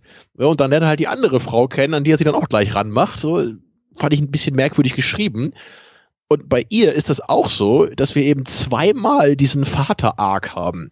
So, weil, und, und das war das, für mich, glaube ich, das, das war doch das Mieseste am Film, glaube ich. So, in, in, der Mitte des Films äh, finden wir nämlich raus, dass, dass sie bei irgendeinem so Zombie-Roboter aufgewachsen ist, der irgendwie keinerlei Emotionen hat und sie hat halt in so einem düsteren, dreckigen Verlies so ungefähr bei dem gewohnt, so sieht das aus. Ja, aber äh, und, und, er ist halt irgendwie so eine Art seelenloses Monster irgendwie, ja. Terminator. I'm a Terminator. So, so ungefähr, ja. So wirkt das, ja, wie so eine absolut tote Killermaschine. Und naja, und, und sie hat ihm dann anscheinend versprochen, dass sie dann auch zu so einer Art Monster wird, äh, weil sie halt auch so äh, traurig ist über das, was ihr angetan wurde von dem Valentine. Und dann hat er ihr das versprochen und er wollte das dann unbedingt, weil, er, weil er das Gefühl hatte, dass sie ähnlich sind. So, das ist halt auch hart, das jetzt zusammenzukriegen, weil das so schlecht geschrieben ja, pass ist auf, alles. Pass auf, pass auf, pass auf, pass auf. Der Reihe nach. Also, wir haben die Hester Shaw, die als Kind ähm, also äh, miterlebt hat, wie ihre Mutter und der Thaddeus Valentine ähm, zusammen, also die Mutter war irgendwie auch so Archäologin oder sowas und die hat auch so Sachen ausgegraben und jetzt sich auch mit dieser, mit dieser alten Welt, wie es ja glaube ich auch immer, immer genannt wird, also mhm. das, was davor war, also die hat sich damit auseinandergesetzt und, und, und, und Thaddeus Valentine irgendwie ist äh, öfter zu Besuch da gewesen. Und Der war, glaube ich, auch Archäologe. Genau, die haben sich super verstanden und toll und geforscht und vielleicht auch ein bisschen mehr gehabt zusammen und so. Auf jeden Fall. Eines Tages hat dann aber die Mutter da irgendwas gefunden und das, was sie gefunden hat, hat auf einmal die Stimmung bei dem Thaddeus komplett gekippt und er wurde richtig aggro und aggressiv und die Mutter wollte aber das nicht rausrücken, was sie da gefunden hat. Auch so klassisch Young Adult mäßig und auch klassisch so, so Blockbuster-mäßig, so wir haben den MacGuffin, es geht halt irgendwie um diese Kiste, um dieses Symbol auf der Kiste und ihre Mutter übergibt ihr dann irgendwie noch kurz bevor sie stirbt so ein komisches äh, Amulett irgendwie, so eine Halskette auch mit so einem Augensymbol und so. Ganz wichtig für solche Filme, dass irgendwie diese Symbole und Boxen und Kisten und Ketten durch die Welt getragen werden und man dann im richtigen Moment äh, sich dran erinnert und dann drückt man den Knopf und dann kommt ein USB-Stick raus und dann kann man den Laserstrahl aus der Kiste verhindern und ist alles sehr Klischee und sehr by the numbers. Aber erstmal ist das ja so der Punkt, dass sie dann eben von diesem Thaddeus aus dieser Familien, aus der glücklichen Familiensituation mit der Mutter halt rausgerissen wird, weil er bringt die Mutter um. Beim Versuch dabei ähm, jagt er ihr das Messer irgendwie durchs Gesicht, sodass sie halt so eine riesen Narbe davon trägt und dadurch dann halt auch visuell an dieses Trauma erinnert ist und äh, ne, also die emotionale Wunde trägt sie halt auch visuell im Gesicht mit sich rum und es ist halt klar, es ist immer irgendwie diese Referenz auf dieses Trauma und das treibt sie dann ja eben auch an, diesen Thaddeus halt umzulegen, weil sie sich halt rächen will, weil er für den Tod der Mutter verantwortlich ist und hat natürlich ihr gesamtes Familienglück zerstört und deswegen will sie ihm halt an die Kehle und will ihm halt, will ihn halt auch töten. So, das ist ja erstmal die Ausgangslage. Dann haben wir irgendwann so im Laufe dieses Filmes halt diesen äh, Shriek oder Shrek oder Ich habe immer Shrek verstanden im Kino. Ich, ich habe hab auch Shrek immer Shrek verstanden. verstanden, und dachte ja. mir, Moment, das ist ein anderes Franchise und der ist grün und nicht Ich musste immerhin dann, dann wenigstens ein bisschen lachen, wenn ich mir vorstelle, dass das gerade Shrek sei. Das hat das Ganze ein bisschen äh, besser gemacht. Ja, auch ja. ich, ich, ich fand es auch ein bisschen äh, dick aufgetragen, was so die Namensgebung angeht. Ne? Also der Schrecken, der halt als Shrek durch die Welt stampft und äh, ja, erstmal nur ähm, ihr hinterher ist und, und wie so eine Tötungsmaschine drauf programmiert ist, die Hester Shaw, auch nur die. Der Rest ist ihm relativ egal. Klar, er legt auf dem Weg dahin, wenn Leute ihm in, in, die Quere kommen, legt er die vielleicht auch noch um, aber er ist halt so zielstrebig, dass er halt nur hinter dieser Hester Shaw her ist und, genau, und da ähm, muss man jetzt nochmal kurz äh, das halt zusammenpuzzeln. Es ist ja dann so, ne, der Thaddeus Valentine, der hat dann die Kleine da irgendwie zurückgelassen, da ihr Haus abgefackelt und dann wurde sie dann eben von diesem äh, Zombie-Roboter gefunden und anscheinend aufgezogen. Aber als sie genau. dann Jahre später gehört hat, ne, als sie dann schon ein junges Mädchen war, so okay, äh, oder na, junge Dame kann man schon sagen, ja, äh, dann hat sie gehört, ah, London ist jetzt plötzlich nach Europa gewandert und da ist ja der Valentine drin, jetzt kann ich endlich meine Rache dafür nehmen, dass sie meine Mutter ja. umgebracht hat. Und deswegen verlässt sie den Shriek dann. Und der ist deswegen dann so sauer, ne, dass sie, dass er dann sagt, okay, äh, du hast mir aber versprochen, dass du genau so ein seelenloses Monster wirst wie ich. Das ist so dämlich. Und deswegen, ja, macht er sich dann auf den Weg. Und das fürchterliche dabei ist halt eben, diese Figur wird halt wirklich so wie, wie dieser Terminator dargestellt, wie du es ja eben sagtest. Und er ist halt echt eine absolut unbesiegbare Killermaschine. Und das ist so übertrieben gemacht. Also er, er ist anscheinend wirklich unverwundbar und man kann nichts gegen ihn tun. Und aus irgendeinem Grund weiß er auch immer, wo sie ist. Ja, also es ist vollkommen bescheuert. Ja. Ne, er, er, wird ja dann von dem Valentine da aus diesem Gefängnis befreit, ne, indirekt so, damit er dann äh, quasi die, die Hester erledigt und er sich nicht mehr da Gedanken drüber machen muss. Und dieses Gefängnis wird ja dann einfach mitten im Meer, da versinkt das, aber er läuft halt einfach so auf dem Grund des Meeres dann raus, kommt aus dem äh, Meer ne, und geht einfach so zielstrebig auf sein Ziel zu. So, wo, woher weißt du, wo sie ist? Ja, und später sind sie ja dann in dieser Wolkenstadt und da taucht er auch einfach plötzlich auf, ist einfach da und innerhalb Minuten ist die ganze Stadt zerstört, also alles steht in Flammen, jeder stirbt. Und das ist so schlecht. Ja, was soll denn das? Das ist so eine unbesiegbare Figur. Es ist fürchterlich. Es macht überhaupt keinen Spaß. Also wenn man halt diesen diese Figur überhaupt haben müsste, finde ich, dann sollte das halt irgendwie, das kann ja irgendwie ein toller Kämpfer sein oder irgendeine so Assassine oder so ein Kopfgeldjäger oder sowas, ja. Aber bitte nicht irgend so, so Zombie-Monster, was du nicht aufhalten kannst mit irgendwas. Also finde ich fürchterlich als Plot-Device, echt. Ich fand's, ich fand's, ich fand's bis dahin noch nicht so schlimm. Ich fand dann ich fand dann diesen, diesen emotionalen Turning Point halt richtig furchtbar. Weil, also erstmal so, ja, die Maschine ist hinter ihr her und sie rennt einfach weg und das hat sie dann ja auch äh, ganz, ganz, ganz süß eigentlich da zu diesem Tom auch gesagt, so hey, als er nämlich mit seinem großen Hundeblick ihr in die Augen guckt und da seine Lebensgeschichte erzählen will, sagt sich einfach so, nee, nee, nee, nee, nee, wir machen jetzt hier nicht, wir erzählen uns jetzt hier nicht gegenseitig unsere Lebensgeschichten, so der Punkt, so, das machen wir hier nicht was ich eigentlich ganz gut fand, weil es auch schon wie so ein Kommentar auf diese Young Adult und Blockbuster Nummern irgendwie ist, so so hey, ich weiß ganz genau, dass das hier jetzt gerade das Klischee durch durchboxt, so das Klischee machen wir nicht, um dann aber irgendwie anderthalb Stunden später dann doch das Klischee durchzuspielen und zu sagen, okay, lieber Tom, der der mich schon total verliebt anhimmelt, jetzt erzähle ich dir mal meine traurige Lebensgeschichte und die besteht eben darin, dass mich diese Tötungsmaschine gefunden hat als kleines Mädchen und dann aufzieht, weil äh, diese Tötungsmaschine in mir nämlich ein zerbrochenes Spielzeug sieht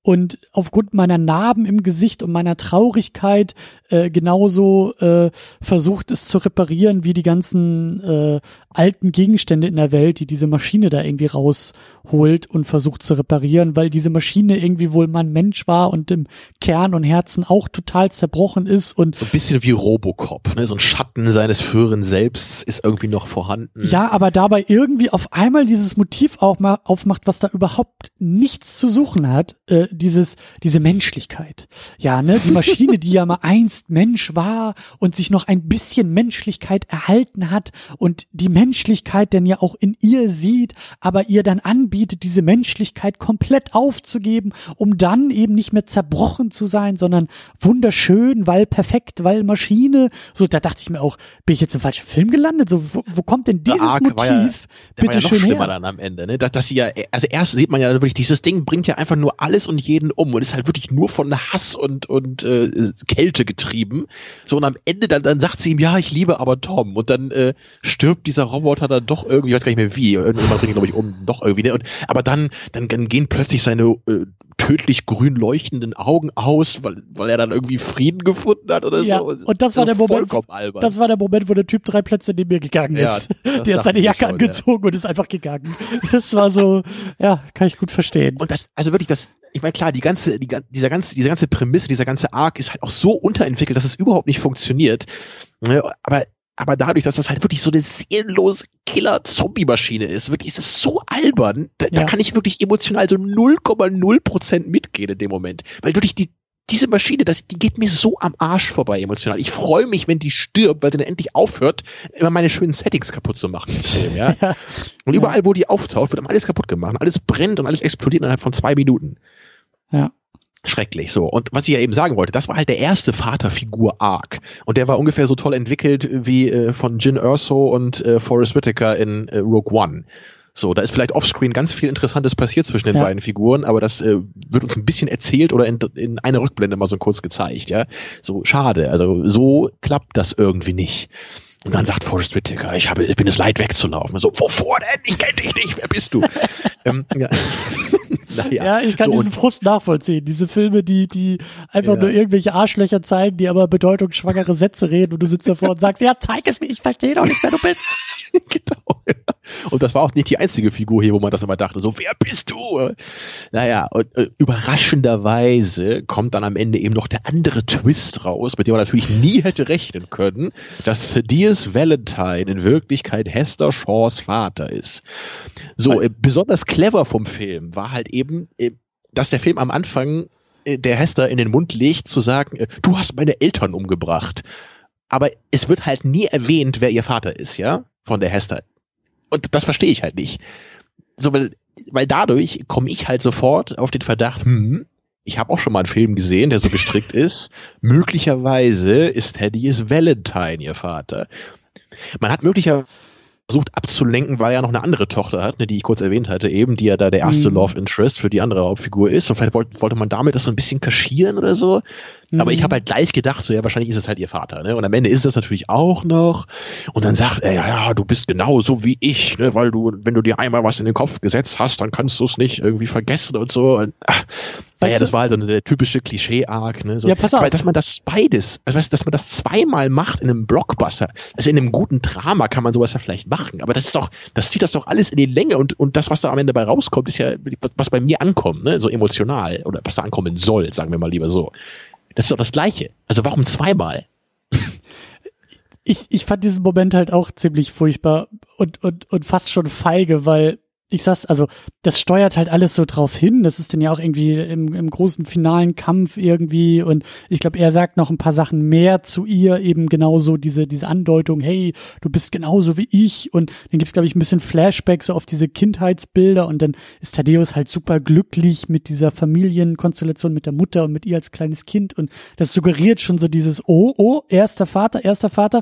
Und ich sah da, ich saß da schon ein bisschen angegrummelt im Kinosessel so, weil das halt gegen Ende des Filmes halt war und ich schon ganz viel verschenktes Potenzial gesehen habe und Klischees durchgeballert. Und ich ich hatte da schon so ich, ich hatte da schon meine Probleme mit dem Film. Und dann ich saß da wirklich im, im Kinosaal und dachte mir so say it motherfucker say it. Just say it, weil das so Star Wars war. Das war Episode 5, fast schon bis hin zur Geste, dass halt diese Hand ausstreckt und sagt, I am your father. So, da dachte ich so, weil so viele andere Motive und Bilder halt komplett Star Wars irgendwie durchspielen oder zumindest andeuten und und und auch andere Blockbuster. Also es war so unoriginell und dann aber einer der, der, der vielleicht viel zu vielen emotionalen Höhepunkte auch wirklich wortwörtlich Star Wars zitieren könnte und es eigentlich auch tut, ohne die Eier zu haben, das dann auch wirklich auszusprechen und durchzuspielen. Also der ganze Endkampf ne, ist halt genauso wie der Todessternkampf in Episode 4. Ne? Die Stadt Bis hin zum Trench Run, dass dieser Tom dann ja. diesem Gleiter da wirklich aus dieser Stadt so fliegt, aus, aus, aus, aus diesem Maschinenraum der Stadt schon fast so fliegt wie der Millennium Falcon aus dem Todesstern. Ja, ist unglaublich. Ne? Diese langsame Stadt bewegt sich unaufhaltsam auf diesen Wald zu, also genau wie der Tode die haben halt irgend so ein super Killer Laser Device, ne, was, was dann da ein paar Mal abgefeuert werden muss, um den Wald durchzubrechen. Und dann fliegen halt so ein paar kleine unterlegende Gleiter ne, in einem, einem hoffnungslosen Kampf eigentlich. Sie müssen sogar diese Geschütztürme ausschalten. Das ist echt wie der Todessternkampf, wirklich. Ja. Unfassbar unoriginell. Ja. Äh, nee. Aber ja, und, äh, oh man kann auch so viele Sachen rausziehen, die nicht funktioniert haben. Nur, nur ganz kurz wollte ich halt noch sagen, das Bittere ist halt echt, ähm, also wir haben halt so viele Nebencharaktere, ne? das haben wir, haben wir jetzt gar nicht so gemacht, ne? aber die, die, diese ganzen Rebellen, da gibt's halt noch zig Leute, die immer so ein paar Mal auftauchen, so eine kleine Gruppe von diesen Piloten, die aber alle immer nur so zwei, dreimal im Bild dann gibt's ja noch diese komische äh, Figur, ich weiß gar nicht, wie, wie sie da irgendwie heißt, Jihe, Jihe, keine Ahnung, irgend so ein chinesischer Name oder so, glaube ich. Anna, Anna so Feng im Film, die im roten Gleiter unterwegs ja. ist also auch eine, eine ganz merkwürdige Figur, finde ich, weil das, weil sie ist so ganz sauber und steril, irgendwie wie sie angezogen ist und hat, hat so was sehr Androgynes auch an sich. Und es, sie wirkt irgendwie gar nicht so, als würde sie in diese Welt passen, die sonst ja schon eher so dreckig, äh, steampunkig aussieht und und sie sieht eher aus wie aus einem Anime-Film, ne? so, so sehr kalt, emotionslos, hyper cool, kann halt jeden fertig machen, so in jedem Moment. Äh, sehr befremdlich. Also, also die Figur an sich fand ich jetzt nicht, nicht sonderlich schlecht oder so, nur die Mischung oder dass sie in diesem Film war. Und äh, selbst war, ihr war hat man irgendwie noch so ein paar Andeutungen reingedrückt, weil dann irgendwie so ein anderer Co-Pilot von ihr, äh, als die sich dann da aufteilen im großen Finale, sie dann auch ein bisschen länger in die Augen guckt, so nach dem Motto, hm, ich mag dich aber sehr und bist du sicher, dass du jetzt diese Mission so fliegen willst und wo ich das das war auch so ein Moment, wo ich mir auch dachte, Arschloch, wer bist du denn gerade? So warum sollte mich das jetzt irgendwie interessieren, ja. dass du sie toll findest und ich ich habe dich nicht mehr als drei Sätze in diesem Film sagen hören, aber ich muss jetzt irgendwie traurig sein, dass du dich von ihr verabschiedest und wahrscheinlich auf Selbstmordmission unterwegs bist und so. Es interessierte mich halt nicht die Bohne. Absolut, ja. Obwohl das das hätte ja vielleicht funktionieren können, wenn man halt dann andere Sachen streicht und sich darauf mehr konzentriert dass man vielleicht mal ein paar Minuten bei denen ist, die mal irgendwie in einem ruhigen ja, Moment genau. erlebt. Also das ist einfach, du brauchst halt für solche Figuren. Ne, so, wenn du halt Nebenfiguren hast, dann denk an Herr der Ringe. Wir sind ja bei Peter Jackson, ja. Wenn du irgendwie Figuren wie Mary und Pippin hast, ja, die zwei Hobbits, die halt nicht die Hauptfiguren sind. Du brauchst halt Momente, wo die dann mal irgendwie zusammen auf dem Tisch singen, wenn sie da betrunken sind und so, weil dann, das ist halt nicht wichtig für den Hauptplot, aber dann kriegst du ein Gefühl für diese Figuren und nur so können sie dir halt ein bisschen was bedeuten als Zuschauer. Ne, du musst halt verstehen, wer die sind. Wenn du die einmal siehst und dann gucken die sich in die Augen und sagst, du bist mir so wichtig, dann funktioniert das nicht. Übrigens fand ich auch sehr convenient, ja, dass ja diese gesamte große Flotte dieser Rebellen mit einem Schuss vernichtet wird, aber unsere vier besten Piloten äh, zufällig nicht an diesem Angriff beteiligt ja, die, die haben halt irgendwie noch gewartet vorher und dann haben sie halt die Möglichkeit, ihren kleinen Angriff noch zu fliegen danach. Warum sind die nicht mit vorne in erster Reihe dabei gewesen bei dem ersten geplanten Flottenangriff? Ich weiß es. Ich habe ich hab, ich hab zwei Worte für dich, für all diese Probleme. Mhm. Extended Edition. Meinst du, sowas kommt bei so einem Flop? Zum Blu-ray-Release nochmal eine halbe Stunde mehr Film. Ja, da glaubt jemand an seinen Peter Jackson, ja.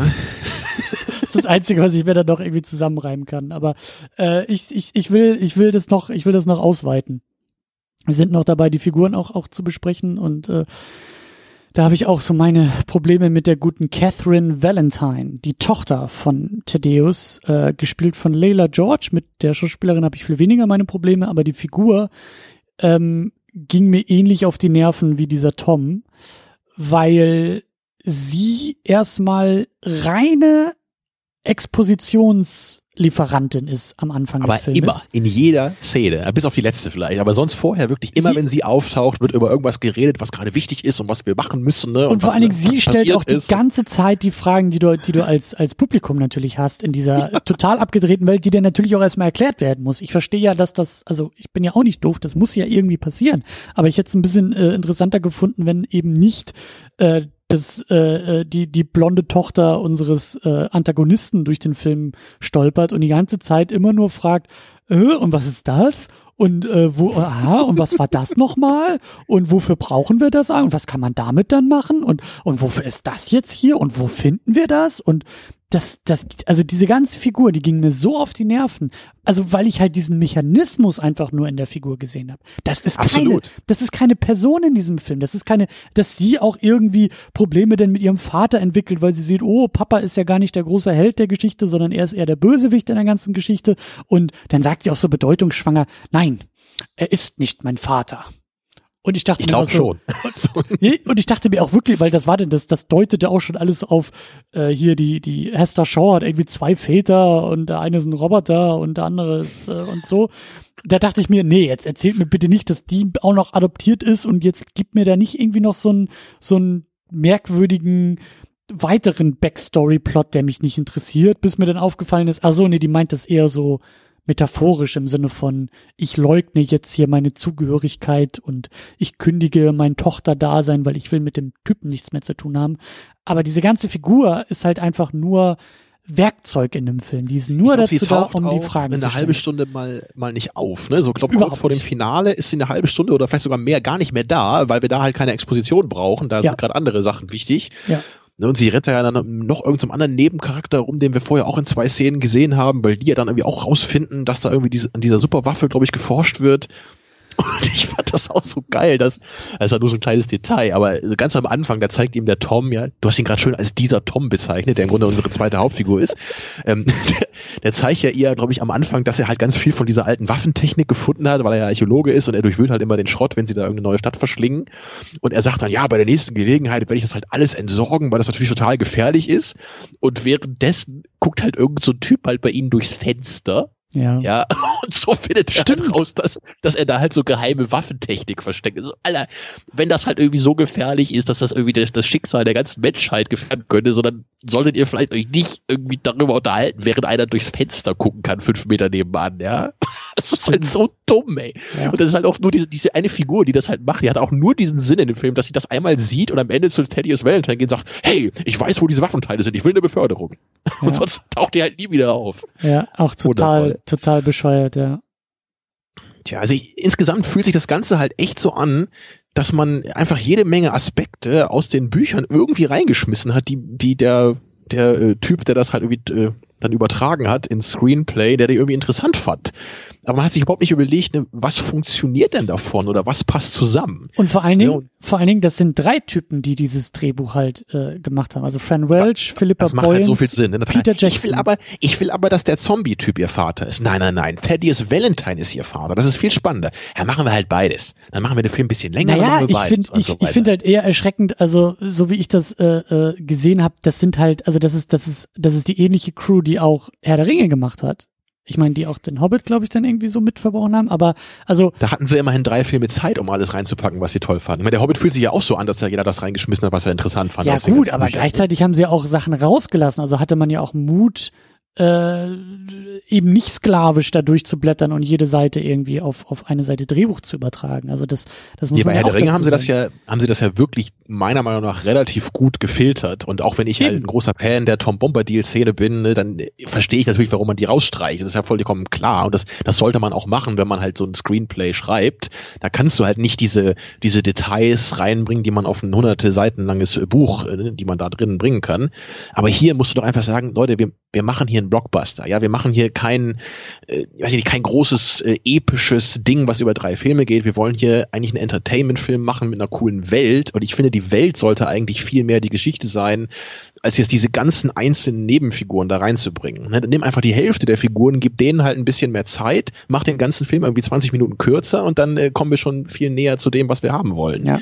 Aber, aber eine Sache noch dazu, ähm, weil ich mich immer noch gerne irgendwie über diesen Film aufregen möchte, äh, weil du auch von Welt gesprochen hast. Das war nämlich auch, weiß nicht, das war eigentlich die ganze Zeit, aber gerade am Anfang, so die erste halbe Stunde, Stunde, hatte ich das Gefühl, dass, also klar, Exposition brauchen wir, aber wir kriegen halt so dieses, ja, es gab diesen 60-Minuten-Krieg, der hat halt nur eine Stunde gedauert und dann war halt irgendwie auf einmal die Welt zerstört und danach hat man irgendwie wieder aufgebaut und äh, Steampunk ist entstanden und dann haben die Städte angefangen zu rollen und bla. Aber, also das, das fand ich schon relativ ermüdend, aber da sehe ich zumindest, ja gut, irgendwie muss das ja passieren. Okay. Hätte man besser machen können, aber ist halt notwendig. Dann hatte ich aber das Gefühl, dass im Laufe dieser Odyssee, die wir da auch erleben, und wir reisen in andere Winkel der Welt und wir sehen, ah, es gibt halt eben auch diese fliegenden Städte und es gibt dann auch diesen, diese, diese, diese, diesen, wie so eine Art Tausendfüßler, der sich da auch durch, durch Europa, durch diese Einöde irgendwie bewegt und dann irgendwie auch Genau, so der so Leute einsammelt, zu so einem Sklavenmarkt bringt. Genau. Das gibt auch ein so ein kleines äh, Subabenteuer. Und ich hatte das Gefühl, immer wenn andere Figuren irgendwie dabei waren und, und wenn sich diese Welt durch Orte und, und Dialoge vergrößert hat, ich hatte das Gefühl, dass ständig irgendwelche Floskeln oder Namen oder Ereignisse irgendwie gefallen sind von anscheinend super wichtigen Dingen, die in dieser Welt passiert sind. Ob das jetzt irgendwie ein Krieg, also eine Schlacht gewesen sein soll, ich habe das nie verstanden, weil ich nie wusste, meint er jetzt immer das gleiche? Also meint ihr, für, also es, es gab viele Begriffe, die super wichtig klangen. Und ich wusste nicht, meinen die jetzt immer diesen 60-Minuten-Krieg oder gab es danach nochmal Kriege oder davor schon oder was meint ihr denn? Also das ist natürlich beiläufig, weil in der Welt weiß jeder, was gemeint ist, aber ich saß davor und dachte mir, okay, sind das jetzt Referenzen aufs Buch? Weiß man, im, wenn man das Buch gelesen hat, was die Figuren jetzt alle meinen oder also ich, ich, ich war in dieser Welt manchmal verloren, weil ich eben nicht das Gefühl hatte, dass mir diese Welt, diese weitere Welt und eben auch so die Historie dieser Welt irgendwie gut vermittelt wird. Ich habe am Anfang so diese, diesen, diesen Hammer so auf den Kopf gekriegt, der sagt, hier ist jetzt erstmal mega viel Input und dann konnte ich mit diesem Input, den ich am Anfang mal bekommen habe, irgendwie diese Welt kaum greifen, weil ich nicht wusste, auf welche Ereignisse man sich da bezieht. Und auch so, so, so, ist es nicht auch so, dass irgendwie diese, dass die, dass die diese, diese Erdplatten, also diese, diese, ähm, äh, wie, wie heißt das denn? Also Tektonik meinst genau, du? die Tektonik, dass da durch den, durch diese Atombomben, Megabomben, was auch immer das da war, dass sich da auch noch sowas verschoben hat, dass die Kontinente völlig neu geformt wurden. Genau, da hat man so ein paar Karten gesehen und deswegen konnte ja London dann auch äh, nach Europa rüberlaufen. Ah, okay, okay. Aber So ja, habe ich das verstanden. was ja. ich auch super spannend fand eigentlich, also auch als sie da diese Weltkarte dann so ein bisschen mal angedeutet hatten, ähm, hätte ich auch viel mehr gerne von gehabt, von diesen ganzen Ereignissen und eben, wie du sagst, da sind wir uns, glaube ich, einig, mehr von dieser Welt. Die Welt ist das Tragende, nicht, nicht äh, irgendwelche Vater-Tochter-Geschichten, die sich irgendwie ständig wiederholen, sondern was ist denn da in der Welt noch los? Oder? Tja, das hatte ich ja gehofft. Ne? Und das, das führt uns langsam, glaube ich, auch so zu dem abschließenden Thema, so was ich halt eigentlich hauptsächlich echt so besprechen wollte, so weil ich, ich habe ja äh, am Anfang gesagt, ne, ich habe ja gar nicht so viel erwartet und ähm, eigentlich kann ich auch nicht verstehen, warum so ein Film so schwierig zu machen ist. Das mag auch grenzenlose Überschätzung von mir selbst sein, aber ich denke irgendwie immer, weißt du, wenn ich mir diese Bücher durchlese, ja, und mir da irgendwie einer mal ein paar Wochen Zeit gibt, dann schreibe ich euch da für, für so einen Blockbuster, schreibe ich euch da locker einen Plot zusammen, der da irgendwie funktioniert, ja. Ne? Natürlich kann ich nicht irgendwie euch, euch ein tolles Storyboard malen, wie die Welt aussehen soll, klar. Ähm, aber rein inhaltlich ist das doch echt so das Einfachste, was du machen kannst eigentlich. Aber, aber warum, warum muss halt so ein, so ein Plot immer so ne, mit, mit Drama, was halt einfach kein Stück funktioniert und halt auch keine Sau interessiert. Ne, ich meine, mach den Film halt, äh, du hast im Grunde zwei Möglichkeiten, finde ich immer. Du kannst halt so einen lockeren Film machen. Nein, vielleicht kann man, vielleicht kann man sogar drei Möglichkeiten sagen. Aber so die, die einfache Möglichkeit ist eben, wir sagen, wir machen hier nichts mit großen, ernsthaften Dramen. Wir machen das Ganze ein bisschen äh, abstruser, ein bisschen lockerer, dass sich das nicht so ganz ernst nimmt. Ne? Ist ja auch Steampunk mit komischer Physik und so. Mhm. So kann man es machen. Mhm. Oder wir machen das halt wirklich richtig ernst. So, aber dann picken wir uns halt ein paar Figuren raus und versuchen die auch wirklich zur Geltung zu bringen. Ne? Ja. Und, das, die, und die dritte Möglichkeit ist eigentlich die, die ich auch am besten finde, ist vielleicht sowas dazwischen. Das wäre halt eher sowas wie Star Wars auch, dass du halt schon so ein paar äh, lustigere Aspekte hast, du hast aber auch ein paar ernsthaftere Aspekte, aber vor allem steht eben die Welt im Vordergrund. So, das, das ist das, was ich mir eigentlich wünsche von so einem Abenteuer-Blockbuster. Weil, weil du kannst eigentlich es ist, glaube ich, zumindest sehr, sehr schwierig in so einem Blockbuster-Film mit einer abstrusen Prämisse, wo einfach immer auch ein bisschen Exposition kommen muss, damit du als Zuschauer die Welt verstehst, dass du da auch wirklich genug Zeit hast, so richtig komplexe Figuren zu entwickeln, die, für die du dich richtig interessierst. Ne, bei Star Wars hast du ja auch im Grunde eher so Stereotypen, die aber eben so gut funktionieren, dass sie dir auch ans Herz wachsen können. Aber wie Luke Skywalker ist es nicht gerade die komplizierteste Figur aller Zeiten so und Han Solo auch nicht. Ja, ja. Aber sie sind halt natürlich mit großartigen Schauspielern besetzt, so, oder die zumindest sehr passend sind. Ich hatte übrigens auch nie was gegen Mark Hamill in, in äh, Star Wars, muss ich sagen. Für mich hat er immer gut funktioniert als Luke Skywalker. Also gut, Han Solo ist jetzt natürlich noch ein bisschen besser gespielt. Aber also für mich war das immer so, dass ich ihn absolut so äh, ins Herz schließen konnte als eine ja, der Hauptfiguren. Ja, klar. Ja, klar. Ja, und das ist halt wichtig. Und wenn du halt hier zwei Hauptfiguren hast, wo du bei der einen sagst, ja, die ist schon ganz cool, so, ähm, und die andere sagst du, geht ja eigentlich nur auf die Nerven, wenn sie den Mund aufmacht, weil sie immer nur äh, rumplappert und einem auf die Nerven geht. Ähm, übrigens, das habe ich auch gar nicht gesagt, am Ende, ne? Da greift ja dann plötzlich London äh, diesen Schildwall an. Und die unsere beiden Hauptfiguren sind ja bei diesen Rebellen hinter diesem Schildwall. Und dann überlegen die sich halt, okay, äh, London ist irgendwie in zwei Stunden hier und bringt uns alle um. Äh, okay, dann müssen wir wohl einen Präventivschlag machen, damit wir nicht alle sterben. Und äh, wie ich ja auch schon sagte, wir haben vorher in London immer gesehen, die Leute jubeln halt immer irgendwie, wenn, wenn da irgendwie äh, Raubstädte, äh, nee, kleine Städte äh, verschlungen werden von London. Ne? Dann wir, ja, unsere Macht steigt. Und unser toller Held Tom, der ähm, auch von einem der obersten seinem geliebten London halt aus der Stadt geschmissen wurde, sagt er, nein, das sind so viele Unschuldige, wir können die doch nicht angreifen und sowas. So, was ist denn deine, deine Alternative? Wollen wir jetzt hier rumsitzen und warten, dass die uns alle umbringen? so, äh, gut, ist vielleicht nicht der tollste Weg, die jetzt anzugreifen, aber was, der hat ja auch nicht gesagt, wir wollen alle umbringen, die noch leben, sondern es ging ja nur darum, wir müssen London jetzt irgendwie ausschalten, damit die uns nicht umbringen. Aber er sagte, nein, das ist meine Stadt und das kann ich nicht machen. Das ist völlig bescheuert. Weißt du, mein, mein, mein Problem bei diesem Film, mein, mein, mein größtes Problem bei diesem Film ist, ähm, da unterscheiden wir uns auch, auch wieder ein bisschen. Ich glaube, du bist halt äh, generell auch ein bisschen äh, näher am Plot. Ähm, und wahrscheinlich auch hier näher am Plot, ich, ich habe Motive vermisst. Also Plot war mir nicht ganz so wichtig, weil ich habe eine Menge Potenzial für Motive gesehen und es wurden halt unfassbar mhm. viele Motive angedeutet oder angeschnitten, ja. aber nicht ausformuliert, nicht durchgezogen, wurden dann dadurch komplett konsequenzlos oder was noch viel schlimmer ist, die wurden noch nicht mal aufgegriffen. Weil was also das war übrigens der Punkt, ne, wo ich mhm. an Force Awakens denken musste insgesamt. Der Film hatte für mich ein ähnliches Feeling am Ende wie Force Awakens. Weil ich dachte, ne, da ist, da ist schon einiges drin, was ich durchaus interessant finde, ne? eben Motive aber das passt insgesamt einfach nicht zusammen oder wird nicht vernünftig entwickelt. Oder hatte ich ein sehr ähnliches Gefühl.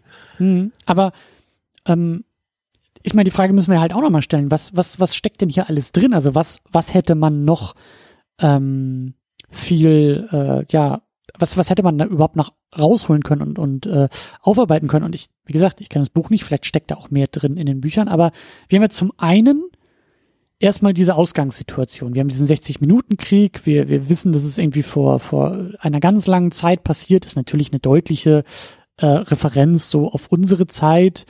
Ähm, Krieg, Atomkrieg, also die Menschheit hat halt die Fähigkeit, sich locker innerhalb einer Stunde können wir diesen Planeten hier wirklich in Schutt und Asche legen, wenn wir das wollen. Das ist ja, das, das ist ja da, das ist vorhanden. Da wird, also aus, aus, aus diesem, aus der Apokalypse wird eigentlich gar nichts gemacht. So, das ist, das ist nur da, damit halt irgendwie London durch die Gegend rollen kann. Da, da ist nicht, da, da, gibt es keine, äh, also da sinniert nicht eine Person irgendwie drüber und sagt, hu, das ist ja schon ganz schön schlimm, was damals passiert ist. Und ich glaube, da wird auch noch ein bisschen was angedeutet, so ja, die Lektion aus der Vergangenheit und ne, so dieses äh, lernt die Menschheit aus ihren eigenen Fehlern wird ja durch den Thaddeus, der diese gleichen Waffen wieder benutzen will, wird auch nur so angedeutet, ne? So der Mensch, der nicht dazu in der Lage ist zu lernen, aber äh, die Helden, die halt das Unglück verhindern wollen, so, das wird nur angeschnitten. Klimawandel steckt da ja vielleicht auch irgendwie mit drin. Ja, wenn die Welt nicht mehr bewohnbar ist, wenn die Ressourcen irgendwie uns ausgegangen sind, was, was, was machen wir dann noch irgendwie mit der Welt? Und wie zerstören wir nicht vielleicht jetzt auch schon so die Welt, dass sie irgendwann äh, auch auch gar nicht mehr auch gar nicht mehr also dass es halt nur noch eine Ödnis und nur noch ein Ödland gibt äh, so wie halt dieses Europa was da gezeigt wird was halt diese großen äh, diese großen Kerben von wandelnden Städten einfach nur noch in sich trägt und äh, keine Ressourcen mehr irgendwie wirklich da sind und man dadurch halt diese Städte schlucken muss. Da macht der Film auch überhaupt nichts mit. Dann hast du dieses ganze Thema mit diesem Sh Sh Shrek, der irgendwie so künstliches Leben, künstliche Intelligenz, was heißt es Mensch zu sein? Wann verliert sich das Menschsein? Will man das Menschsein aufgeben, um dadurch eine höhere Lebensform zu werden, eine bessere Lebensform, die halt kein keine Wunden mehr hat, kein kein keine Angst mehr hat, kein keine Trauer mehr in sich trägt. So, das ist auch deswegen ist diese ganze Figur auch so doof, weil das aufploppt und sofort wieder verpufft. Und ich glaube auch für dich, also diese Figur ist für dich ja auch so ein Fremdkörper. Für mich war dieses ganze Motiv auch ein komplettes Fremdkörper, ein kompletter Fremdkörper in diesem Film. So, was, was, was hat auf einmal das da drin zu suchen? Und auch dieses ganze Familiending, so, da steckt da auch ein bisschen mit drin, aber was, das gibt's ja immer heutzutage, ne? sei es Fast and the Furious oder sowas. Es geht immer um Familie. Ja, Bist Fast du doch eine Familie? Fast and the Furious darfst du da nicht mit reinwerfen. Das ist äh, absolutes Familiendrama, was da passiert. Also wirklich. aber ähm, aber weißt du, was ich meine? Also ich hatte halt, das war mein mit mein ja. größter Frust und das geht auch in die Richtung, dass ich sage, da ist ja das Potenzial. So, wenn du schon diese ganzen, wenn du schon äh, Steampunk, Science Fiction, dieses ganze auch da hätte man natürlich auch Aussagen über unsere Gegenwart machen können. Ja, der Screen Age, das ist einfach nur ein netter Gag, ein visueller Gag, nämlich das kaputte iPhone in der Vitrine, so, ah ja, es gehört auch irgendwann mal ins Museum und da wird ja auch nichts mitgemacht. Da wird ja auch nicht irgendwie äh, etwas über unsere Gegenwart ausgesagt, sondern es ist ein billiger Witz. So. Und das hat mich am meisten frustriert, dass ich da halt auch motivisch eigentlich eine Menge Potenzial gesehen habe aber dann extrem frustriert war, dass das halt, dass dann nicht ein einziger Strang aufgegriffen wird und durchgezogen wird, weil ja, dafür ist halt keine Zeit, ne? Wenn du die alle nimmst, so von den Sachen, ja, die du gerade beschrieben hast, genau. dann ist halt einer wirklich mehr als genug für so einen Film. Ne, das ist ja wirklich bei, bei Episode 4, ja, beim klassischen Star Wars. So, da, da brauchst du nur die Hero's Journey. Da reicht es halt, wenn du siehst, wie Luke Skywalker, der einfache Mann von der Moisture Farm, ne, ja. oder, oder ja, junge Mann, so, dass der halt über sich hinaus wächst, ne, und nach zwei Stunden Film ist er plötzlich derjenige, ne, der in die Macht vertraut und es halt schafft, ne, den Todesstern zu vernichten. Das, das ist halt sein Arc und das trägt im Grunde den ganzen Film so als Kern. Ne? Du hast da natürlich viele Sachen, die halt die Welt bereichern, ne? Nebenfiguren, die das Ganze noch komplementieren. Aber du kannst halt da nicht noch irgendwie zig andere Sachen reinwerfen. Das geht halt nicht. Ne? Du kannst halt wenn du könntest ja theoretisch jetzt auch anfangen, dann irgendwie noch, noch die Liebesgeschichte, irgendwie, die sich ja da schon andeutet, ne, zwischen Han und Leia, das kommt ja erst später, so, ne? Du könntest das ja auch noch alles in den Film werfen. Du könntest ja auch noch sagen, dann kommen die sich näher und dann haben sie plötzlich Probleme und dann wollen sie sich scheiden lassen oder sowas. Das ist aber, das kannst du nicht alles äh, da reinwerfen. Ja, und der Film hier ist ja jetzt, glaube ich, zwei Stunden und zehn Minuten lang oder so, ne, der Mortal Engines. Mhm. Und das hat sich auch einfach viel zu lang angefühlt. Also gefühlt war der für mich eher zweieinhalb Stunden.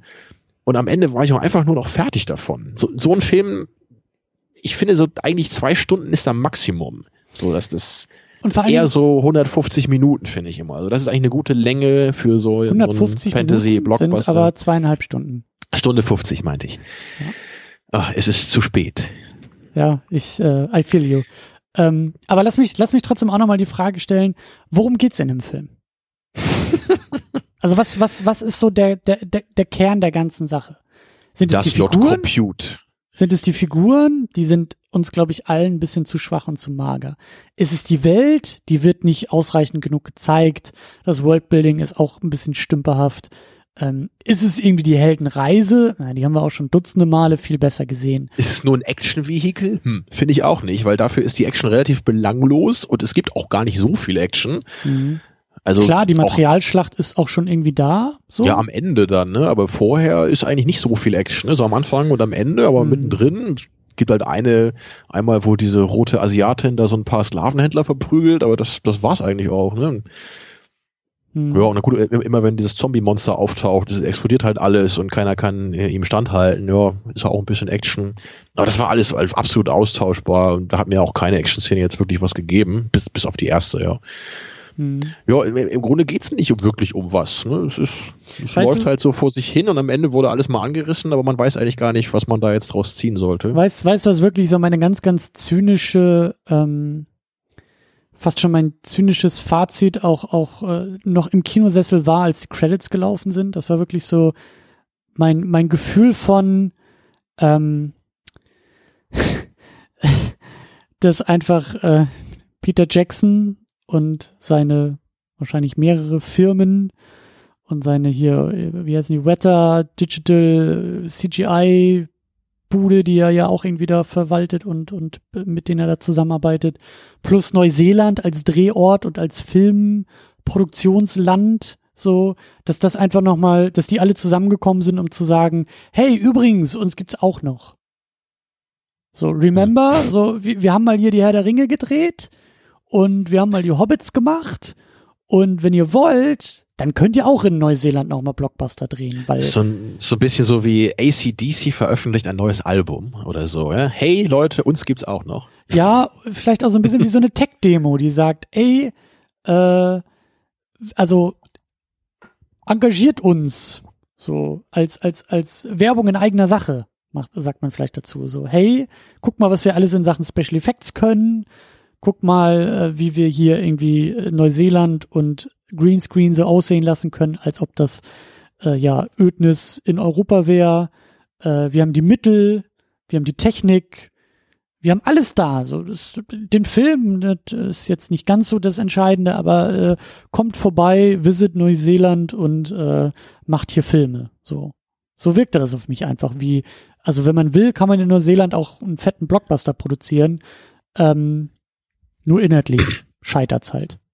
Aber was ich einfach nicht verstehe, ne, an einer 100 Millionen Dollar Produktion, wo halt wirklich zumindest auch namhafte Leute beteiligt sind, ja, das ist ja nicht irgendeine so komische Indie-Produktion, wo ein paar Leute ihren ersten Film drehen.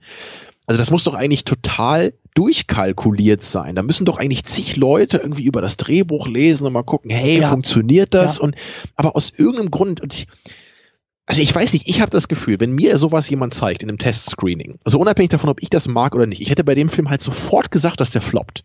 Also, weil ich, ich sofort gedacht hätte, das mag doch keiner.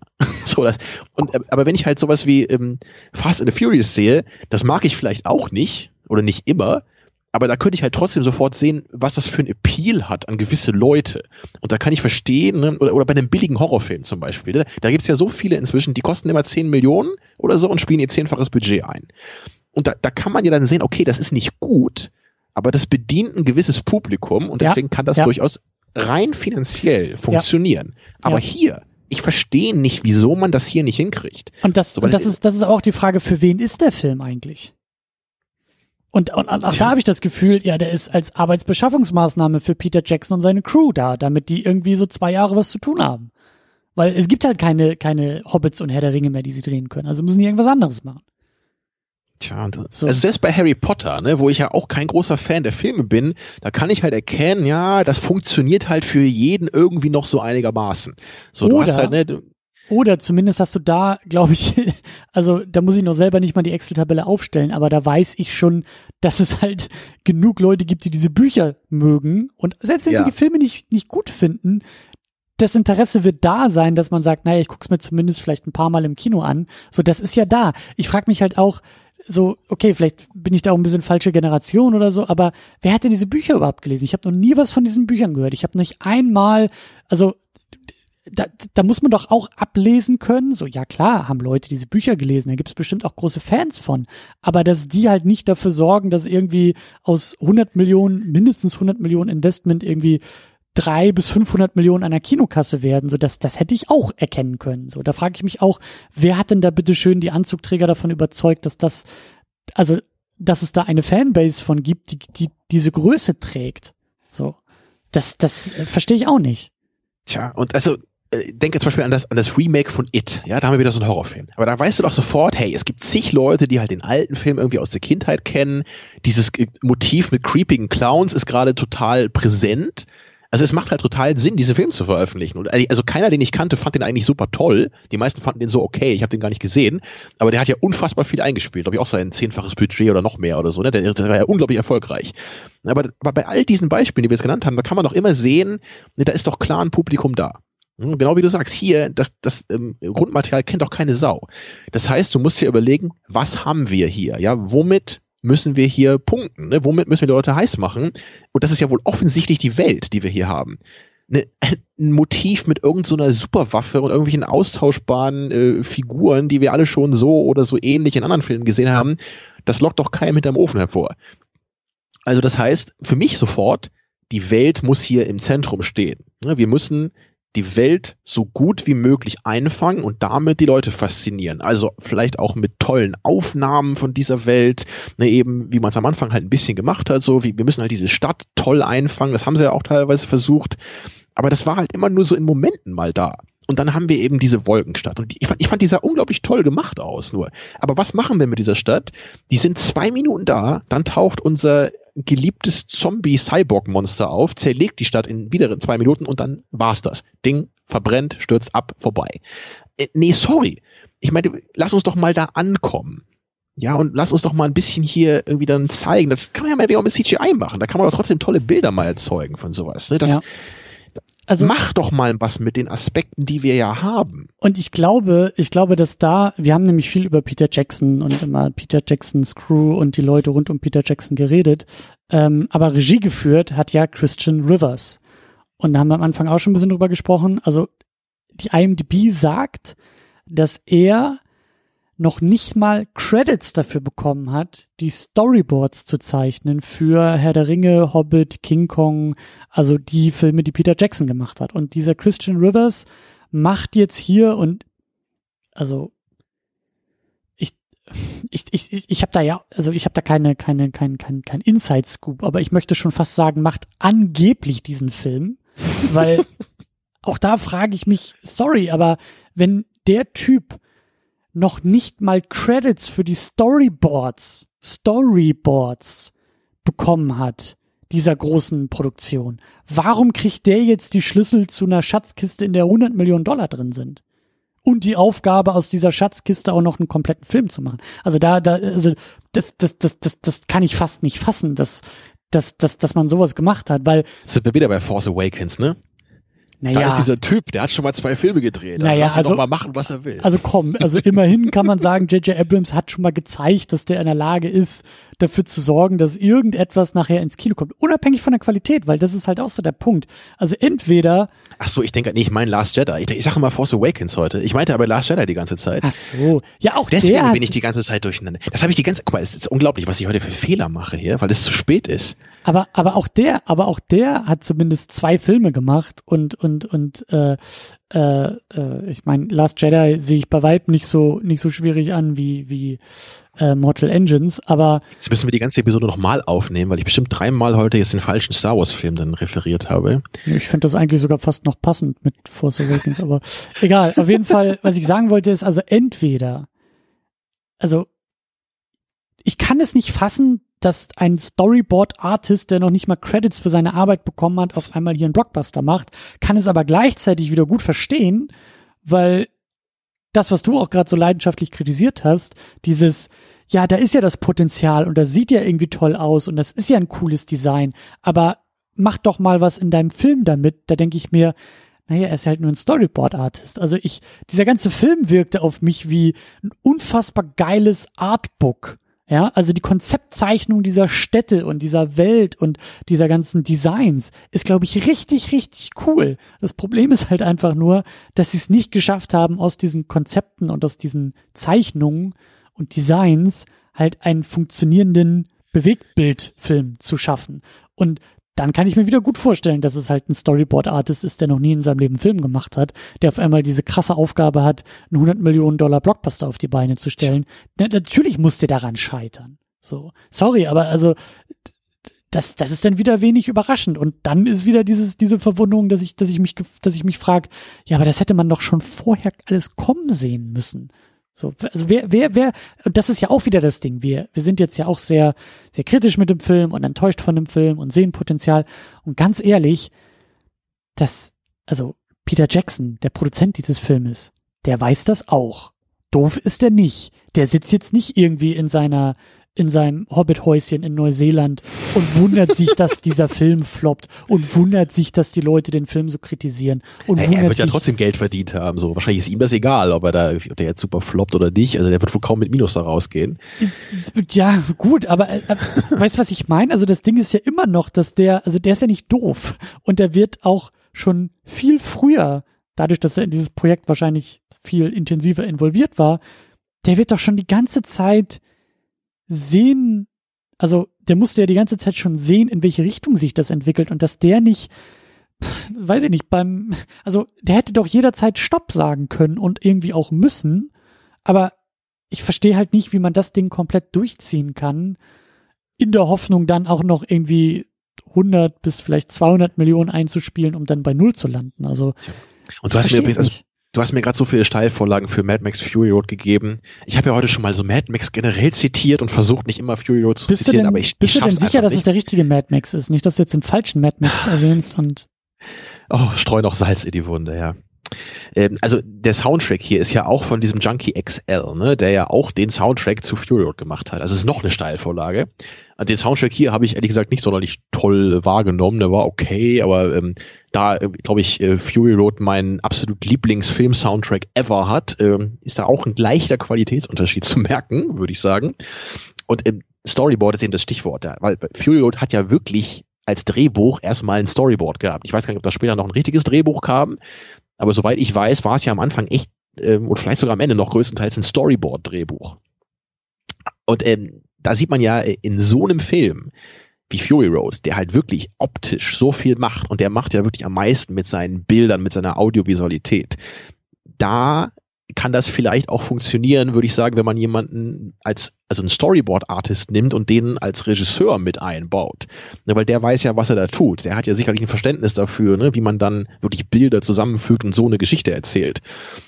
Aber das hier. Der, Punkt. der ähm, hat keine Ahnung, wie man eine Geschichte erzählt. Der hat keine Ahnung, wie man Figuren. Genau, ich meinte, wie man über Bilder eine Geschichte erzählt. Aber okay. da eben ähm, Mortal Engines ja offensichtlich nicht diese Art Film ist wie Fury Road, sondern ja wirklich eine konventionelle Geschichte erzählt mit ganz vielen, ja wirklich ausgelutschten Plotbausteinen schon. Da brauche ich halt jemanden, der ähm, wirklich da ein guter Handwerker ist, der halt weiß, wie man eine simple Geschichte ne, in seinem Film gut verarbeitet. So, und, und da, da brauche ich wahrscheinlich einen anderen Regisseur da, da, da brauche ich halt niemanden, der halt sich mit Storyboards gut auskennt. Also zumindest sehe ich halt nicht, warum ich so jemanden als Regisseur für einen Film einsetze, der total konventionell funktioniert. Ja, und deswegen sage ich ja, ich kann eigentlich nicht glauben, dass der Typ das Ding gemacht hat. Ich weiß nicht, ob Peter Jackson das irgendwie als Scheinregisseur gemacht hat und wegen der Steuererklärung aber draufsteht, dass es jemand anders war. Ich, ich, ich kann mir das nicht erklären, wirklich nicht. Also ich, ich, ich das, also Nee, irgendwas stimmt der, nicht. Der Film fühlt sich halt eher wie ein Hobbit-Film an. Also ich könnte mir das vorstellen. Wobei ja Peter Jackson inzwischen ja auch schon in manchen Interviews mal so gesagt hat, ja, also, with, with The Hobbit, we didn't really know what we were doing und so. Also er hat das ja auch schon ein paar Mal zugegeben, dass da vieles falsch gelaufen du, da, ist. Da, ja. da gibt's auch richtig gutes äh, Bonusmaterial, was mittlerweile auch bei YouTube äh, so ein bisschen äh, rauströpfelt. Also, äh, ja, ja. Äh, also wirklich am Set, also Peter Jackson, also Peter Jackson leidet unfassbar bei der Produktion des Hobbits. Ja, ja, das habe ich auch schon gesehen. Der da in Meetings sitzt und sagt, äh, wir müssen morgen drehen und wir haben ja nix. Also wirklich nix. Ähm, äh, also wirklich, also das, das ist durchaus dokumentiert, dass der komplett gescheitert ist bei der Produktion. Ich meine, das war ja auch damals dieses große Drama. Der, Del Toro hat ja schon seinen Film, seinen Hobbit, schon, schon, schon vorproduziert und war ja schon dabei, bis warum auch immer irgendjemand denn auf die Idee kam, dass es dann doch wieder Peter Jackson machen soll. Also so, so blöd ich Del Toro ja finde, als einziger Mensch auf dieser Welt, ähm, ich wünsche mir halt immer noch bis heute, dass er diesen Film gemacht hätte. Weil ich bin mir absolut sicher, dass da was Besseres rausgekommen wäre, weil ja. jemand da dann dran wäre, der frisch an diese Materie geht, der wahrscheinlich von oben bis unten voller Energie ist, das jetzt zu machen. Und Peter Jackson ähm, hat einfach, glaube ich, auch so viel Energie schon lassen müssen in diesem Herr der Ringe Monsterprojekt, ja. Ähm, und das hat er ja auch wirklich gut gemacht. Aber das ist, das ist vielleicht so ein bisschen wie George Lucas damals ne, mit Episode 4, der da ja auch wirklich so durch die Hölle gehen musste, um diesen Film zu verwirklichen und dann bei den Prequels einfach gesagt hat, vielleicht ja auch verständlicherweise, das kann ich nicht nochmal schaffen einfach. Ne? Und dann ja. hat er gesagt, ich mache jetzt alles mit Greenscreen und so weiter. Aber das will ich nicht. Ich will halt jemanden haben, der wirklich, der vielleicht jünger ist, der wieder Power hat, ne, der all seine Energie da reinlegen will. Und es, gibt halt, glaube ich, nur wenige Leute wie James Cameron, die das irgendwie immer und immer wieder machen können bei ihren Filmen. Auch wenn ich jetzt kein großer Fan von Avatar ist, aber da wird er sicherlich auch äh, genauso viel ähm, Mühe reingesteckt haben wie bei Titanic oder Terminator und so. Ja. Wenn man halt immer diese Bilder sieht, wie er da im Taucheranzug irgendwie bei Terminator, nee, bei, bei Titanic am Set unterwegs ist, so, ne? Das, das finde ich halt cool. Ich will halt solche Leute haben als Regisseure, ja. aber, naja. Ja. Also das war nur so mein, mein großer Punkt so nach der Sichtung. Ne? So, du, du hattest vorhin auch schon gesagt, hier in der Pre-Show an Sean Carter musstest du auch denken, habe ich auch dran gedacht bei der Sichtung, so eine Art Film ist das letztendlich. Es ist jetzt irgendwie nicht der schlechteste Film aller Zeiten, aber es ist so ein ultra generischer Blockbuster, der halt ein paar nette audiovisuelle Momente hat, so aber der nur wirklich aus den belanglosesten Story-Bausteinen besteht, die man schon hundertmal gesehen hat. Ja, wirklich dieser Plot mit dieser Superwaffe aus der alten Welt, die man wieder zusammenpuzzeln muss und am Ende kommt der Superlaser und zerstört alle.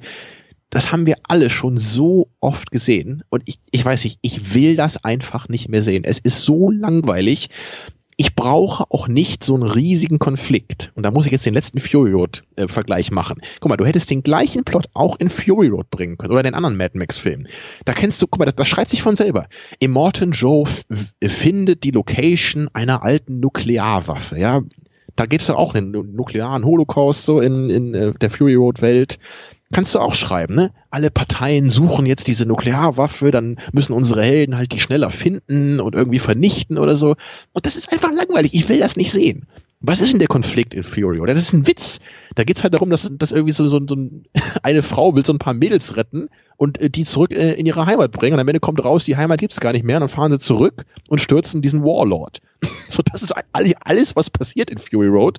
Und es ist absolut perfekt, weil es eine kleine Geschichte ist. Ja, es, ja. Du, das, das, das, muss ich noch einmal so sagen. Was, was mich halt wirklich generell immer nervt, ist, du hast halt einen Film wie diesen Mortal Engines, der eine unglaublich große äh, andere Welt vorstellt. Ne, ein völlig anderes Universum letztendlich. Und ich will halt auch in dieses Universum eindringen.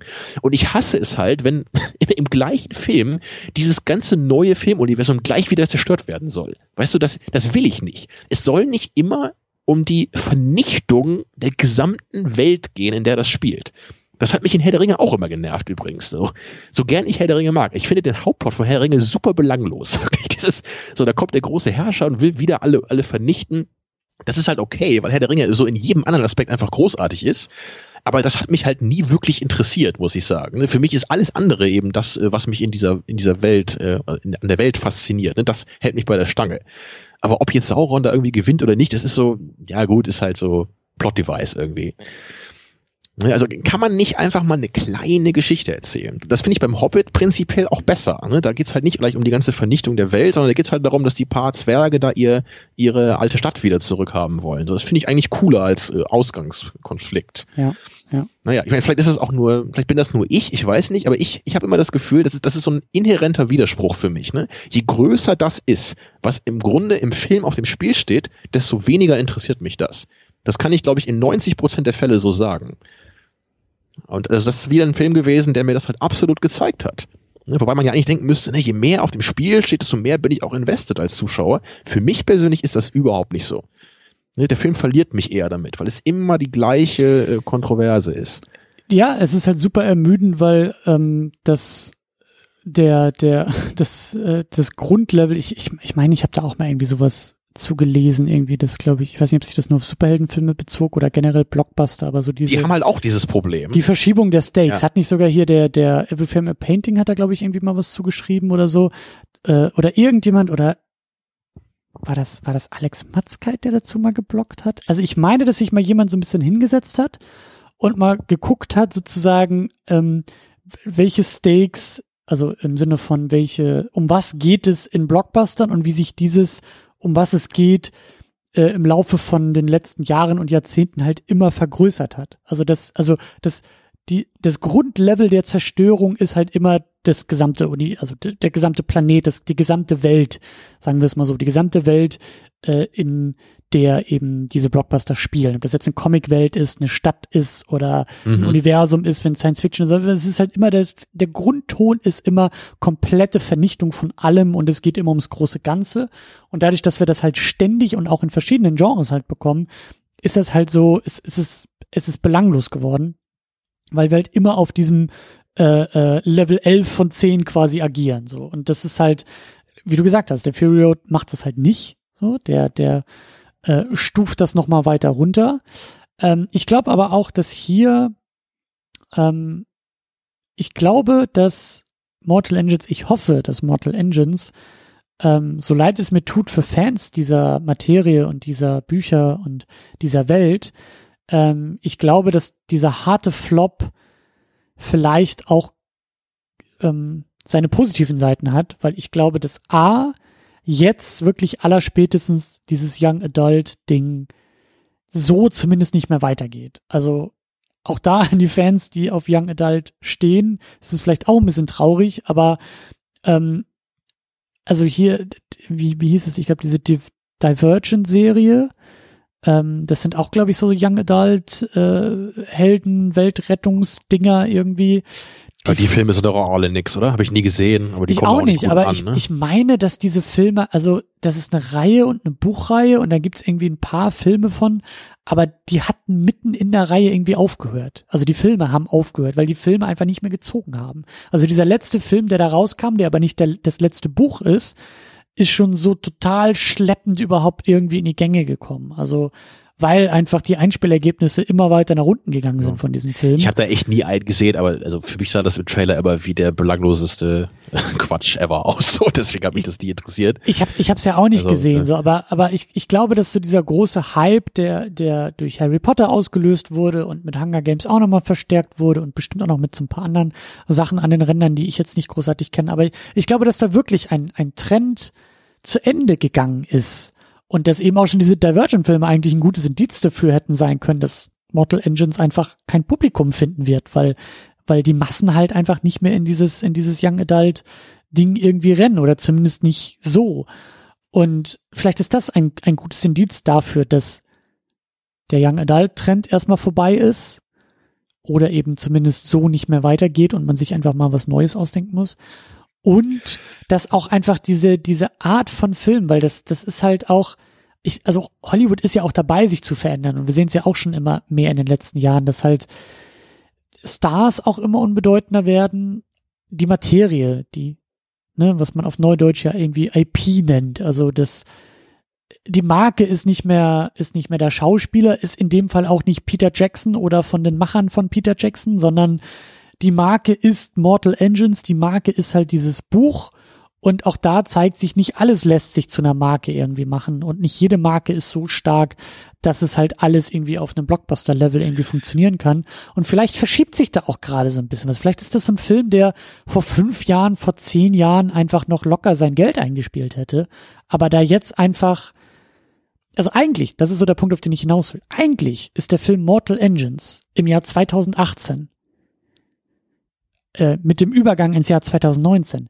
Das ist kein Kinofilm mehr. Das ist eigentlich ein Film, ja. der von Netflix aufgekauft wird, weil das Filmstudio sagt, oh scheiße, den kriegen wir nicht mehr an die Leute vermarktet. Und das ist ein 100 Millionen Dollar Ding. Ne? Und Netflix und, sagt, und so geil, hier kriegst du 150 Millionen, weil dann können wir nämlich noch ans Marketing rankleben, 150 Millionen Dollar Film auf Netflix und die Leute gucken es dann wieder. Aber das ist halt so das Entscheidende. Solche Filme krepieren jetzt im Kino. Ich weiß nicht, ob es was Gutes oder was Schlechtes ist. In dem Fall finde ich das vielleicht sogar ganz gut, weil wir ja eben sehr deutlich an dem Film rumkritisieren und sagen, äh, Freunde, so, so, so, so, so ein belangloser und liebloser Film muss auch in unseren Augen scheitern, aber er scheitert und ich glaube, dass dieses Scheitern dieses Filmes auch auch so ein so ein wie sagt man ähm, der der Kanarienvogel in der Mine ne, der als erster umkippt. So, da, da, da, irgendwas ist, irgendwas ist hier los in der Vergleich, Mine. So, aber wir wissen noch nicht, vielleicht noch nicht genau, was es ist, aber irgendwas verschiebt sich da gerade und äh, Mortal Engines ist, glaube ich, ein Kollateralschaden davon. Da habe ich auch noch ein paar Gedanken zu. Ja. Also eine Sache ist mir nämlich auch so irgendwie dann im Nachhinein, habe ich dann auch so gedacht, ähm, wenn das halt so ein Film wäre, der einfach früher in den 80ern oder 90ern vielleicht produziert worden wäre, habe ich dann auch gedacht, so dass das wäre bestimmt was anderes gewesen und vielleicht auch besser angekommen. Damals gab es ja die Bücher noch nicht, ne? aber so rein als Gedankenexperiment.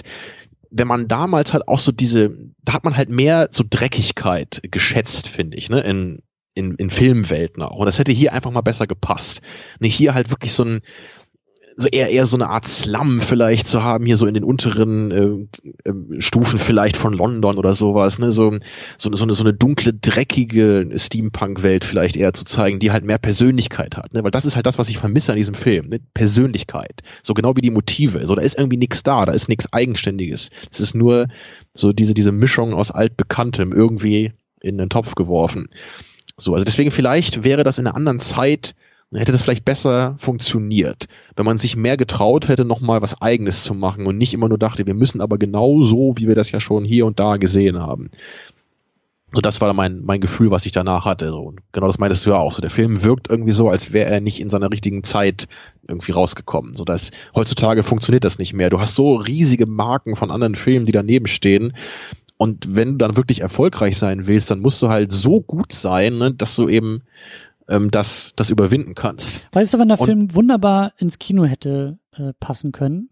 So ungefähr im Jahr 2005 vielleicht. 2001 ist das erste Buch erschienen. Äh, 2003 war Peter Jackson, glaube ich, durch mit seinen Herr der Ringe-Filmen.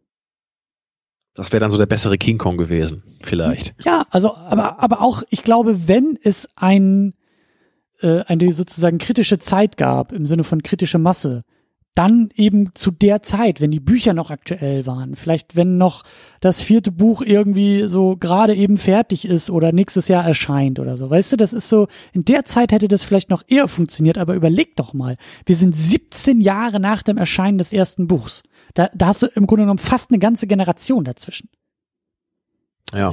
Warum erscheint das Ding überhaupt noch? Also wer, weißt du, Harry Potter ist ja auch nicht irgendwie 20 Jahre nach Erscheinen des Buchs irgendwie erst erschienen, sondern da hat man ja auch gemerkt, so hey, hier ist gerade was, hier, hier, hier, hier brodelt gerade was, hier funkelt gerade was, hier ist gerade was los. Aber das war halt auch so klar, dass halt alle den gucken werden. So, so, solange du da jetzt nicht über den miesesten Film aller Zeiten machst, wird das halt ein Erfolg werden bei Harry Potter. Ne? Das so, ist, ist halt klar, weil das so populär war.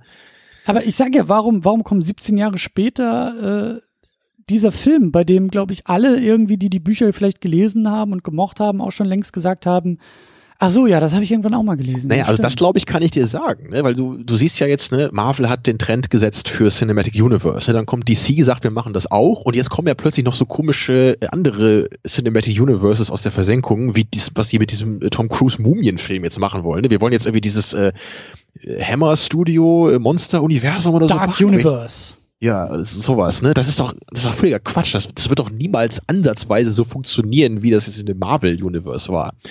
Und, und das wollte ich nämlich eben auch noch sagen, das ist, du hast es ja jetzt noch so ein bisschen positiv äh, formuliert, was du vielleicht so eine Hoffnung hast, dass jetzt zumindest dieser Young Adult äh, Überfluss vielleicht mal aufhört.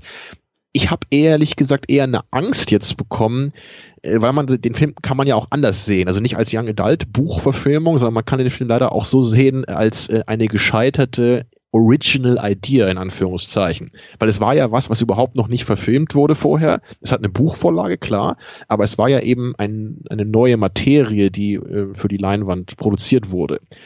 Und meine größte Angst eigentlich im modernen Kino, in der modernen Kinowelt ist, dass sowas immer und immer mehr verdrängt wird, weil es einfach vom Einspielergebnis nicht mit den großen Marken mithalten äh, kann. Na, und jetzt völlig unabhängig davon, ob Marvel jetzt gut oder schlecht ist. Und das ist eine Diskussion, die werden wir auch nochmal führen, äh, glaube ich, irgendwann nochmal in einer extra Episode. Aber was, was einfach für mich persönlich schade ist, ist einfach, dass, dass durch den Erfolg von Marvel, genau wie von Fast and the Furious, dass ich glaube schon, dass das indirekt den Markt so sehr beeinflusst, dass eben Filme wie Dread, die meiner Meinung nach mit das Beste sind, was in den letzten zehn Jahren rausgekommen ist, dass, dass die es so schwer haben, wirklich erfolgreich zu sein an der Kinokasse, ne? weil die eben einfach gemessen werden an den anderen Filmen vom, vom Einspielergebnis und weil die anderen Filme denen einfach immer so viel Konkurrenz machen. Aber es kommt ja andauernd wieder irgend so ein großer Marvel- oder DC-Blockbuster raus, der einfach alle Leute ins Kino zieht. Und dann hast du jemanden, äh, der dann Dread macht, so ein 50-Millionen-Film, und für den ist irgendwie kein Markt mehr da, habe ich das Gefühl. So, ja, der, der ja, hat, der hat irgendwie gar nicht mehr das Marketing, der hat gar nicht mehr irgendwie so diesen, die, die Leute hören nichts mehr davon und gehen nicht rein. Und Fury Road genauso. Fury Road ist für mich ein Meilenstein der Filmgeschichte. Das ist nicht die geringste Übertreibung für meinen Geschmack. Und der Film ist ja trotzdem so semi gefloppt an den Kinokassen. So, der war, also es war, glaube ich, noch okay, das Einspielergebnis. Viele Leute finden den ja auch toll. Und ich denke auch mal, dass der auf, auf Blu-ray-Release bestimmt dann auch nochmal ordentlich Geld gemacht hat. Aber da ist es ja mal ein Film, wo ich echt denken würde, hey, gib mir eine Fortsetzung, ja, wenn ich das mal sage, ja, gib mir eine Fortsetzung und wie es aussieht, wird nie eine kommen. Tom Hardy will es unbedingt machen und es bringt nichts, ja, weil George Miller wahrscheinlich äh, auch sagt, irgendwie ist mir zu anstrengend oder so. Ich, ich habe auch gehört, nicht. nee, ich habe auch gehört, dass dass da richtig Beef auch zwischen Studio und Miller ist. Also Miller hat irgendwie Warner noch ja, verklagt und stimmt, gesagt, die hatten ja auch habt ihr mir nicht genug Geld gegeben und also ich glaube, dass also die Wunden sind so tief da da muss, glaube ich, eine Menge, eine Menge. Aber das ist so aber, bitter eben. Ne? Oder, naja. so ein Film wie Cloud Atlas hatten wir auch, der so unterm Radar lief, der für mich halt auch, also es ist vielleicht jetzt nicht unbedingt ein Meisterwerk, aber für mich ist es trotzdem ein unglaublich guter Film, der auch noch im, im breiteren Kreis meiner Lieblingsfilme zu finden ist. Ja, aber diese Dinger, die werden nicht mehr erfolgreich genug, dass, dass sowas weitergeht, finde ich. Und ja. ich, ich, ich glaube, selbst du als Marvel-Fan willst ja auch nicht, dass nur noch Marvel-Filme rauskommen. Du willst doch auch noch mal irgendwie andere Blockbuster haben, nö, die, die nö, trotzdem. Nö, nö, nur, immer nur, gib mir nur. Nee, also zwei, zwei Sachen dazu. Einerseits ähm, sehe ich da äh, die Uhr schon wieder ein Stück weitergestellt. Ähm, denn der Groß, ich glaube, dass, dass die Erkenntnis jetzt auch innerhalb der letzten ein, zwei Jahre einfach gelandet ist, dass einfach neben Marvel so gut wie niemand in der Lage ist, Filmuniversen zu bauen. Also dass äh, alle haben es versucht und es von außen sah es unfassbar einfach aus und äh, es sind aber viele, viele ähm, Versuche, die auch Potenzial hatten, halt kläglich gescheitert. Also DC distanziert sich ja auch immer mehr von dieser Idee, da ein ganzes Universum aufzubauen, weil das Universum halt Müll war, das Universum selbst auch eher gefloppt ist. Ähm, da versucht man jetzt auch viel, viel, äh, also es geht weiter mit Superheldenfilmen, das ist klar, aber die werden viel weniger als Universum vermarktet wie eben bei Marvel. Also klar, ein Aquaman kommt ins Kino, aber da will eigentlich niemand mehr über Batman wie Superman oder Justice League reden, sondern da wollen jetzt alle nur über Aquaman reden. Und Aquaman ist jetzt in einem Film und es geht um Aquaman und Justice League haben wir schon alle wieder vergessen und verdrängt. Und da scheint die Marschrichtung eben auch mit allen weiteren Filmen eher so auszusehen, dass man sagt, der Film ist im Vordergrund, Vielleicht gibt's da mal ein nettes Cameo oder so, aber diese, diese, diese große Marschrichtung auf ein Universum hinbewegend, die ist total irrelevant. Werden wir auch sehen, wenn wir nächstes Jahr noch einen weiteren Joker bekommen, Joaquin Phoenix, der überhaupt nichts mit dem Universum zu tun haben wird und so. Ich glaube, dass das die Marschrichtung von DC ist. Das Dark Universe mit diesen Monstern ist auch komplett gescheitert und gefloppt. Äh, es gibt hier noch ein bisschen was mit King Kong und Godzilla, was da versucht wird. Aber so diese großen, also jeder hat es irgendwie mal versucht. Die meisten sind gescheitert. Die Tendenz habe ich den ja. Eindruck, bewegt sich wieder ein bisschen weg von diesem. Und eigentlich muss man Star Wars da ja auch jetzt mit zurechnen, weil das ja auch, äh, früher war es halt eine Filmreihe und jetzt ist es ja auch wieder hier, ne, so Nebenaspekt von irgendeiner Geschichte wird jetzt mit reingebracht. Das ist ja Aber auch Solo jetzt eher hat so ein, auch gezeigt, dass das kein Selbstläufer ist und nur weil eben, Star genau. Wars draufsteht, alle also selbst, reinrennen. Also, genau, also selbst das zeigt ja gerade, ne, selbst ja. Star Wars kriegt es nicht hin, dieses Extended Universe irgendwie auf die Reihe zu kriegen. Ne? Exakt. Also gut, gut, guter Punkt, gutes Beispiel noch. Und ähm, deswegen glaube ich, ist da, also natürlich das, was du sagst, ist, das sehe ich ja auch und ich will auch neben meinen zwei, drei Marvel-Filmen im Jahr, äh, die ich gerne gucke und gerne mag, will ich ja auch sowas sehen wie Fury Road. Und ich bin ja auch bei weitem nicht so verblendet und sag, äh, äh, hier Infinity War ist besser als äh, äh, Fury Road. Also da sehe ich Ach, natürlich tatsächlich? auch. Christian, das ist ja, also das hätte ich jetzt echt nicht gedacht, dass du da doch noch ein bisschen äh, ich es kann mit Fug und Recht behaupten, dass ich mit beiden Filmen vielleicht gleich viel Spaß habe und dass mir oh, ja, beide Filme ähnlich Christian, viel geben. Kenne. Aber also also doof bin ich ja auch nicht. Also das in Sachen Inszenierung und in Sachen Blockbuster ähm, Handwerk natürlich äh, äh, äh, Müller ein bisschen mehr drauf hat als die Russo-Brüder, das ist auch klar. Aber der Herr Müller. Der Herr Müller, ja.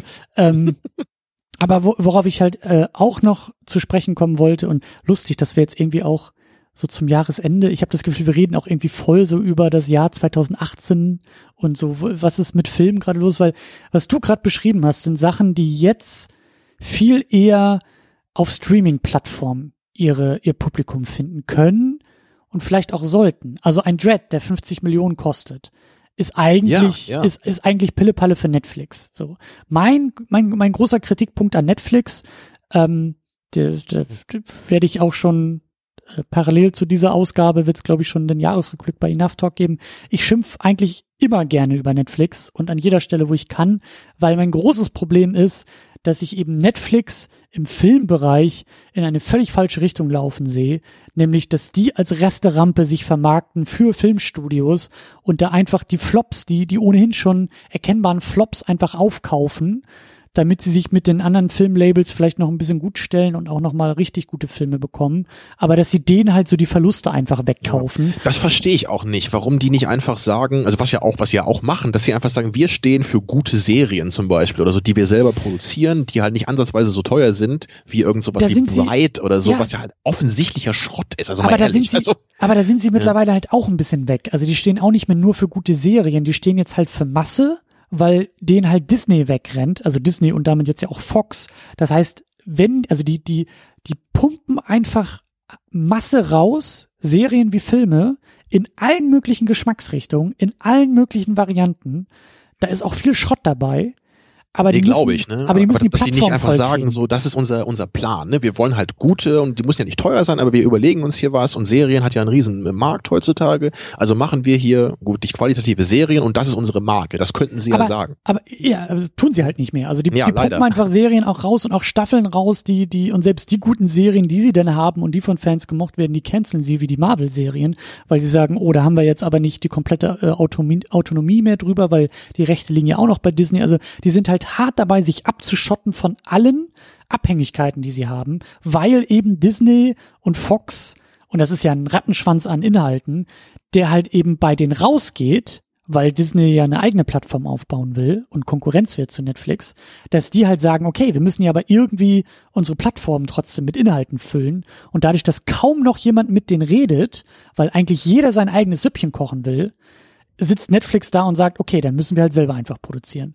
Und schnell und viel, weil wenn die alle weggehen von uns, von der Plattform, dann können wir nicht zu unseren Kunden sagen, hier, unser Programm besteht nur noch aus 10 Filmen und 20 Serien und dafür sollst du immer noch 10 Euro im Monat zahlen, sondern dann muss, dann müssen die Inhalte halt da sein und Netflix will halt die eigenen Inhalte, weil mit denen können sie machen, was sie wollen. So. Und deshalb glaube ich eben auch mittlerweile, dass die dann teilweise einfach solche Flops sich einkaufen.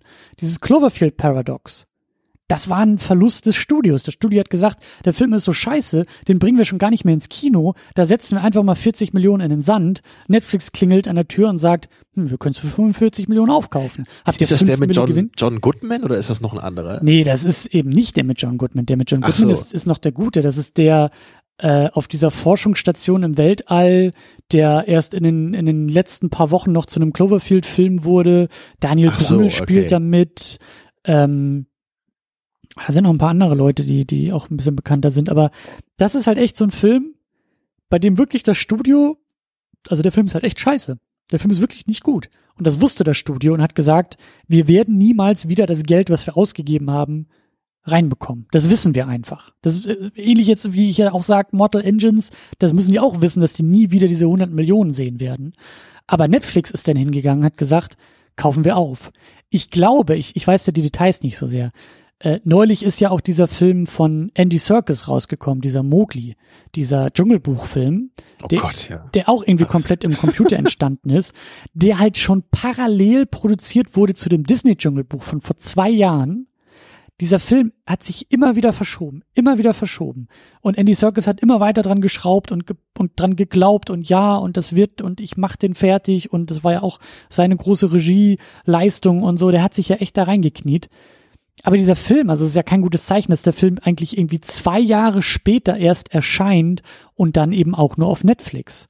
Und ich glaube, dass Netflix da auch einfach nur den Scheck ausgestellt hat und gesagt hat, komm Andy, ist jetzt gut. Mach fertig die Scheiße, wir holen uns das auf die Plattform, im Kino wird das eh keiner mehr irgendwie gucken. Das weiß auch das Filmstudio dahinter.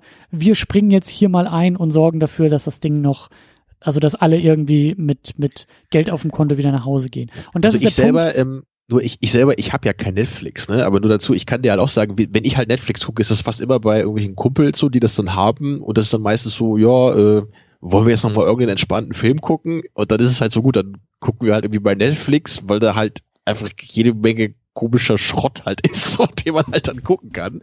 Also so nutze ich das eher. Da gibt es sicherlich auch mal irgendwie, also ich hatte auch mal schon ein paar ganz nette Filme gesehen und sowas wie Dread haben die ja auch, ne, so, so mittelgroße Filme, die vielleicht mal ganz gut sind aber ehrlich gesagt, so, das sind ja meistens so alte Filme, die halt gut sind. Oder halt neue Filme, die eigentlich so bestenfalls mittelmäßig sind, oder? Also das ist so eher mein Eindruck, wenn ich so da durch das Programm gucke, was die da so zur Verfügung haben. Mittlerweile ja, mittlerweile, weil wie gesagt, so alle, fast alle großen äh, Filmstudios laufen eher weg, weil die eine eigene Plattform aufbauen wollen. Selbst Warner ist dabei, was eigenes aufzubauen. Und Netflix kriegt jetzt halt von den anderen Studios eigentlich nur noch irgendwie so Krümelchen, die übrig bleiben und äh, ja und produziert dann halt selber Zeug, wo denen glaube ich auch das Resultat relativ egal ist. So auch da so ein ähnliches Prinzip von, naja, die Leute werden es eh gucken, wenn Will Smith auf dem Cover drauf ist und äh, ein hässlich geschminkter Ork äh, daneben klebt, dann sagt uns der Algorithmus, dass halt irgendwie so und so viele Leute das gucken wollen und äh, mehr brauchen wir nicht. Ob der Film jetzt ja, ich habe es ja auch geguckt.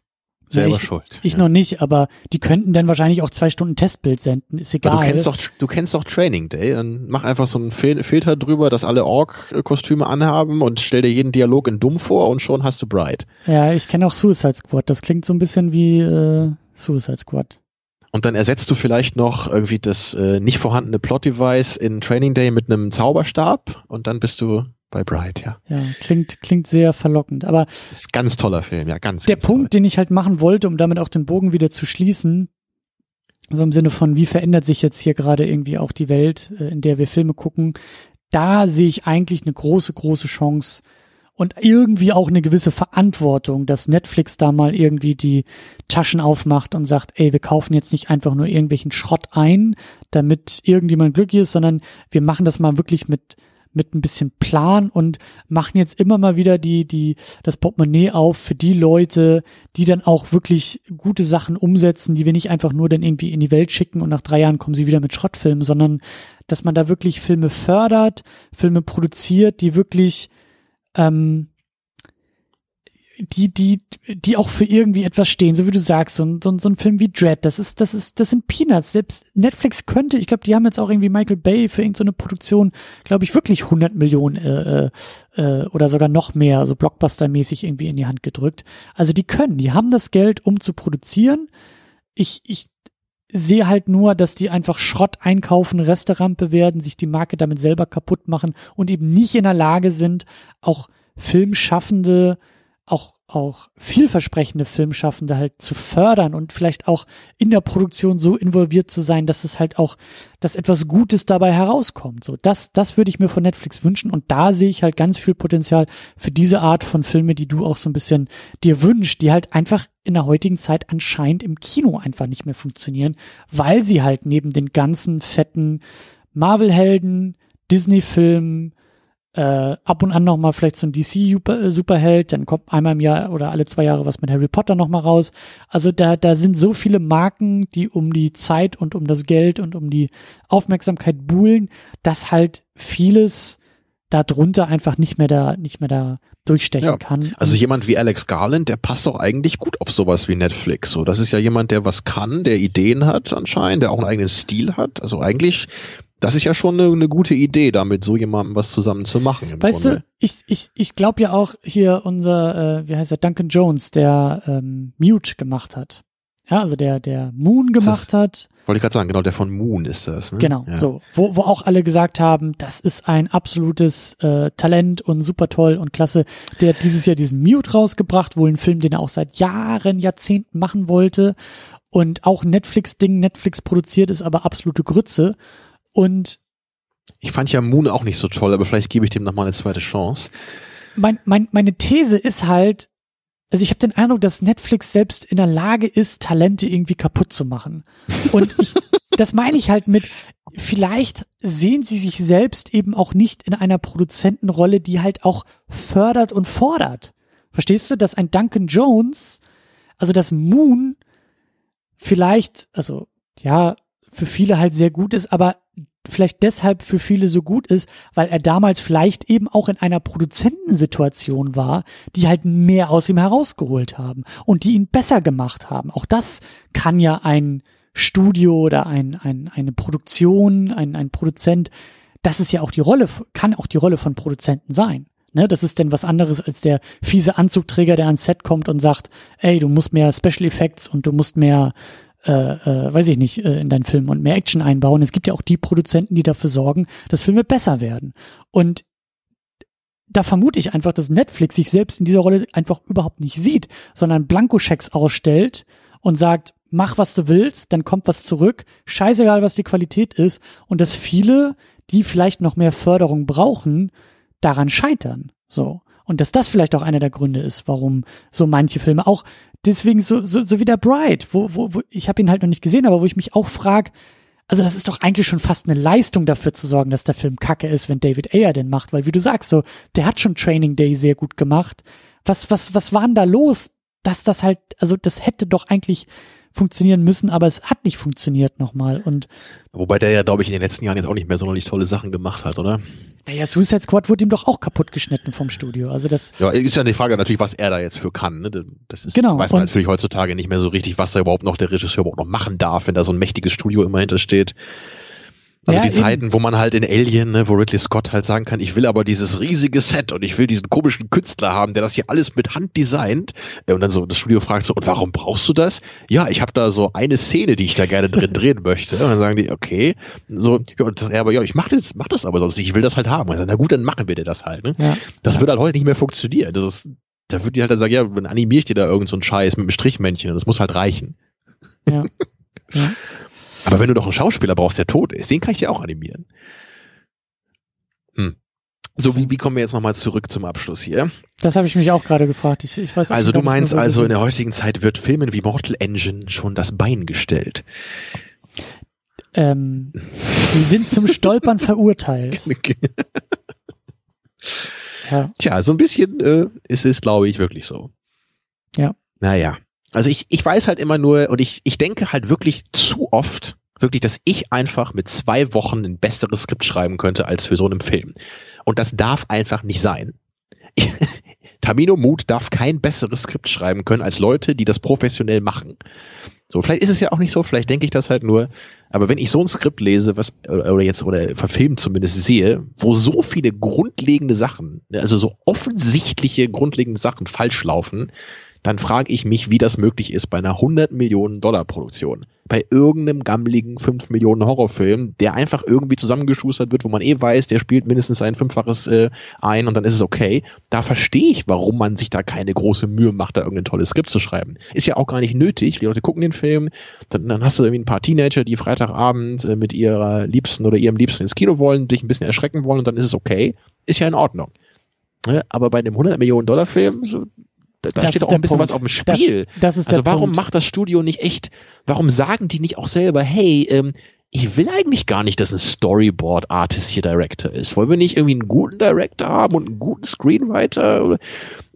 Ich, ich weiß auch nicht, ob da jetzt drei Leute da irgendwie da zusammenschustern sollen und sich da irgendwas aus den Büchern rausfinden, äh, rauspuzzeln, was sie toll finden.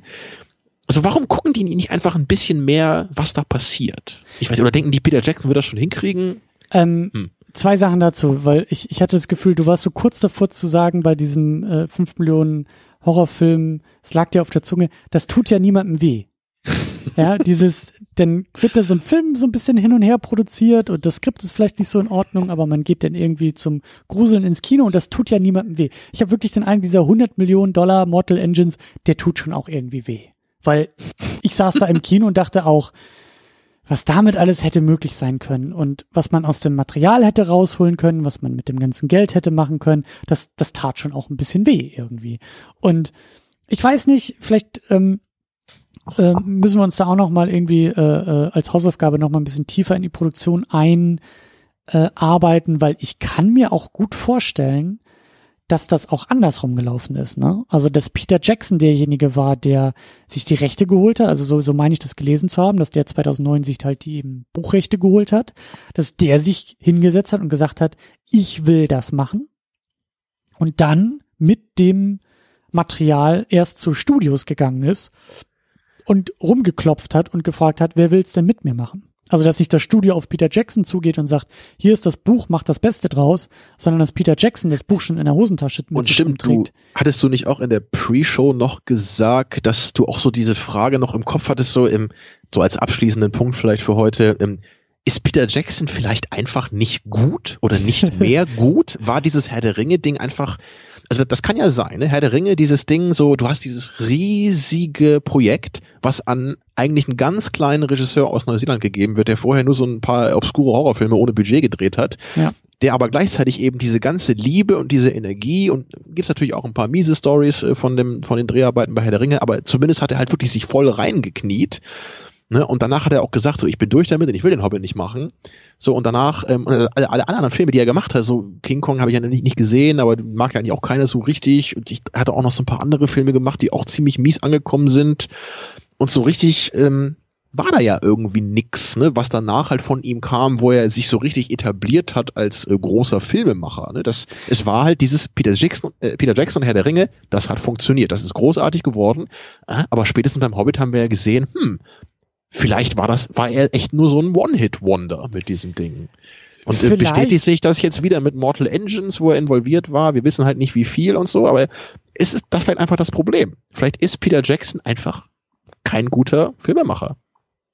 Also so, so, so, so weit, so weit, so weit wollte ich noch gar nicht gehen, dass ich wirklich Peter Jackson komplett in Frage stelle, sondern erstmal so, ähm, weil ich da halt auch, ich habe ja wie gesagt auf Twitter auch ein bisschen äh, rumgemöbelt und äh, habe dann auch äh, äh, liebe Grüße an dieser Stelle, falls er es äh, durchgehalten hat hier durch den Podcast an den lieben Nikolas, ähm, den ich halt auch so ein bisschen ähm, launisch von der Seite angetwittert habe, weil der halt auch ins Kino gegangen ist für den Film und ich auch nicht so ganz verstanden habe, warum. So, und er meinte, ja, na ja, Peter Jackson und äh, so ist halt großer Herr der Ringe-Fan und ist jetzt auch äh, in Wiederholungssichtung dabei, sich den Hobbit nochmal zu geben und, und ist da so ein bisschen auch in so einer Love-Hate-Relationship gegenüber dem Hobbit und Peter Jackson. Und ich glaube, so jemand wie Nicolas ist Fan von Peter Jackson und äh, äh, sieht halt äh, viel Potenzial äh, bei, bei Peter Jackson. Und mein Eindruck war einfach nur, naja, so langsam scheinen die Herr der Ringe Filme die Ausnahme zu sein und nicht die Regel im, also in der Filmografie, also genau. in Sachen Qualität. Und ich wollte halt eher so ein bisschen erstmal auf diesem Punkt einfach nur äh, zielen. Ich weiß gar nicht, also ich würde nicht so weit gehen, dass ich sage, Peter Jackson ist ein schlechter Filmemacher, weil ich denke das halt immer noch so aus dieser Perspektive.